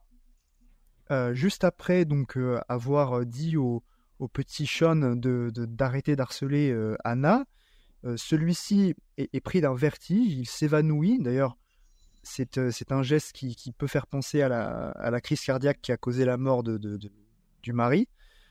Et, Un beau plan aussi d'ailleurs. très beau plan, mais, mais juste après, donc on est emmené à l'opéra donc euh, avec euh, Nicole Kidman et son fiancé, et donc il y a vraiment pas de dialogue, on entend juste le son de l'opéra, on les suit en train de, de, de s'asseoir dans leur rang, et la caméra se rapproche petit à petit. Euh, je sais plus si c'est un zoom avant ou un travelling avant, mais bon, qu'importe. La caméra, en tout cas, se rapproche petit à petit du visage de, Nicole Kidman pour rester fixe sur son visage pendant plus d'une minute trente, où, euh, encore une fois, elle ne va pas parler, et, elle va juste avoir un espèce de visage figé avec ses yeux qui ont les larmes aux yeux, mais sans qu'elle coule. Elle retient ses larmes parce qu'en plus, elle veut pas, je pense, que, son mari, euh, son fiancé à côté, s'aperçoive qu'elle est bouleversée. Et, là, pareil, c'est cette espèce d'épiphanie où elle se rend compte, mais en fait, suite à ce vertige, peut-être que c'est vrai, peut-être que ce gamin dit la vérité. Et du coup, qu'est-ce que ça implique dans ma vie? Si, si mon ancien mari que j'aimais tant et dont je viens à peine de tenter de faire le deuil est, en fait de retour. Et, et c'est deux plans que je trouve absolument fascinants. Désolé Margot, j'ai fait un petit tunnel. tu voulais dire quelque chose? Euh, Oui, non, bah, j'allais parler de ce plan-là aussi, mais c'est pas grave. Non, mais juste, euh, je suis d'accord avec toi sur, euh, euh, sur, sur cette. Moi, je trouve la mise en scène hyper combat contemplatif et, et très, très envoûtante avec ses. On a beaucoup de, ouais, de plans fixes, très longs, et je, je trouve que ça colle vachement à ce que Glazer nous raconte. Et c'est il en fait pas trop. Enfin, c'est une scène qui est très discrète, mais, mais en même temps, je, je trouve quand même assez radicale, justement, par sa discrétion. Euh, par exemple, la, je- moi, je parlerais peut-être d'un un dernier plan, euh, le plan d'introduction. Ah oui. cette, euh, cette longue introduction, très longue introduction sur un, un décor enneigé, un décor très glacial, où on suit un personnage qui est en train de faire son, son jogging. Et euh, peut-être, on... en fait, il n'y a pas du tout de, de, de générique ou de crédit. Enfin, dans un film hollywoodien ou un film américain un peu plus standard, je pense que le réal aurait, aurait, aurait balancé les crédits sur cette introduction. Là, il n'y a rien. Il y a juste euh, de la musique à fond. Et, et juste, on suit un personnage. Je, je trouve que voilà, ça, c'est assez radical sur ce, sur ce côté-là. Et, euh, et ouais, Glazer euh, filme euh, l'étrangement beau, on va dire. Tout est un peu étrange, mais tout est aussi très, très beau. Beaucoup de, il y a beaucoup d'humanité qui ressort de ce film Ah oui, oui. et, Ouais. et beaucoup de, beaucoup de désespoir, hein, finalement. Enfin, moi, vraiment, c'est un film qui m'a un peu déprimé, quoi. Genre, c'est, c'est pas, c'est pas des sujets hyper simples, hein. C'est, c'est, ça parle de, de deuil, quoi. Vraiment, quoi. ouais. Ouais, et, c'est vrai que tu, parlais de l'introduction. Euh, si je la mets un peu en parallèle avec euh, Zone of Interest, je trouve ça intéressant parce que on a d'un côté dans Birth une introduction où on va euh, suivre euh, un personnage qui va s'engouffrer dans un tunnel puis mourir. Et puis, à côté de Zone of Interest, l'introduction, c'est un écran noir, justement comme si on s'engouffrait dans un tunnel, euh, comme une invitation en fait euh, bah, à l'expérience euh, désagréable hein, que, que va être le, le film. Et d'ailleurs, bah, l'écran de fin aussi, c'est un, un écran noir avec une musique assez perturbante d'ailleurs, qui, qui, nous invite à sortir de, de, ce tunnel, je pense. Et, et, en fait, dans voilà, on s'engouffre dans un tunnel directement avec la mort d'un personnage. Et, et la fin du film, on est sur une plage avec l'horizon. Et là, on, on est, on est sorti du tunnel. Le personnage est sorti du tunnel. Elle s'est. Et, et- et- en tout cas, elle, elle pense avoir. euh, Enfin, s'être débarrassée du, du, du- de son deuil, quoi. Mais, mais un- une espèce de réaction physique qui fait que le, elle, prend le, choc de ce qui lui est arrivé précédemment avec, euh, avec ce gamin et, je, je sais pas, je, trouve ça euh, assez, bouleversant. En tout cas, c'est dispo actuellement sur euh, Ciné+, donc avec un abonnement MyCanal, euh, c'est c'est accessible. Eh bien, écoutez, c'est la fin de cet épisode de C'est quoi l'actu pour le mois de février. Euh, je remercie euh, chaleureusement mes camarades pour leur participation. Merci à toi. Merci bien. Euh, J'espère pour vous, chers auditeurs, que ça vous a plu. On se retrouve le mois prochain et en attendant, vous pouvez toujours nous retrouver sur le site C'est quoi le cinéma euh, avec nos articles quotidiens. Et n'hésitez surtout pas à partager le, le podcast sur les réseaux ou à en parler autour de vous. Voilà, salut et à bientôt. Ciao, ciao, bonne soirée. Dommage que vous nous quittiez, alors que ça commençait à devenir passionnant. Oui.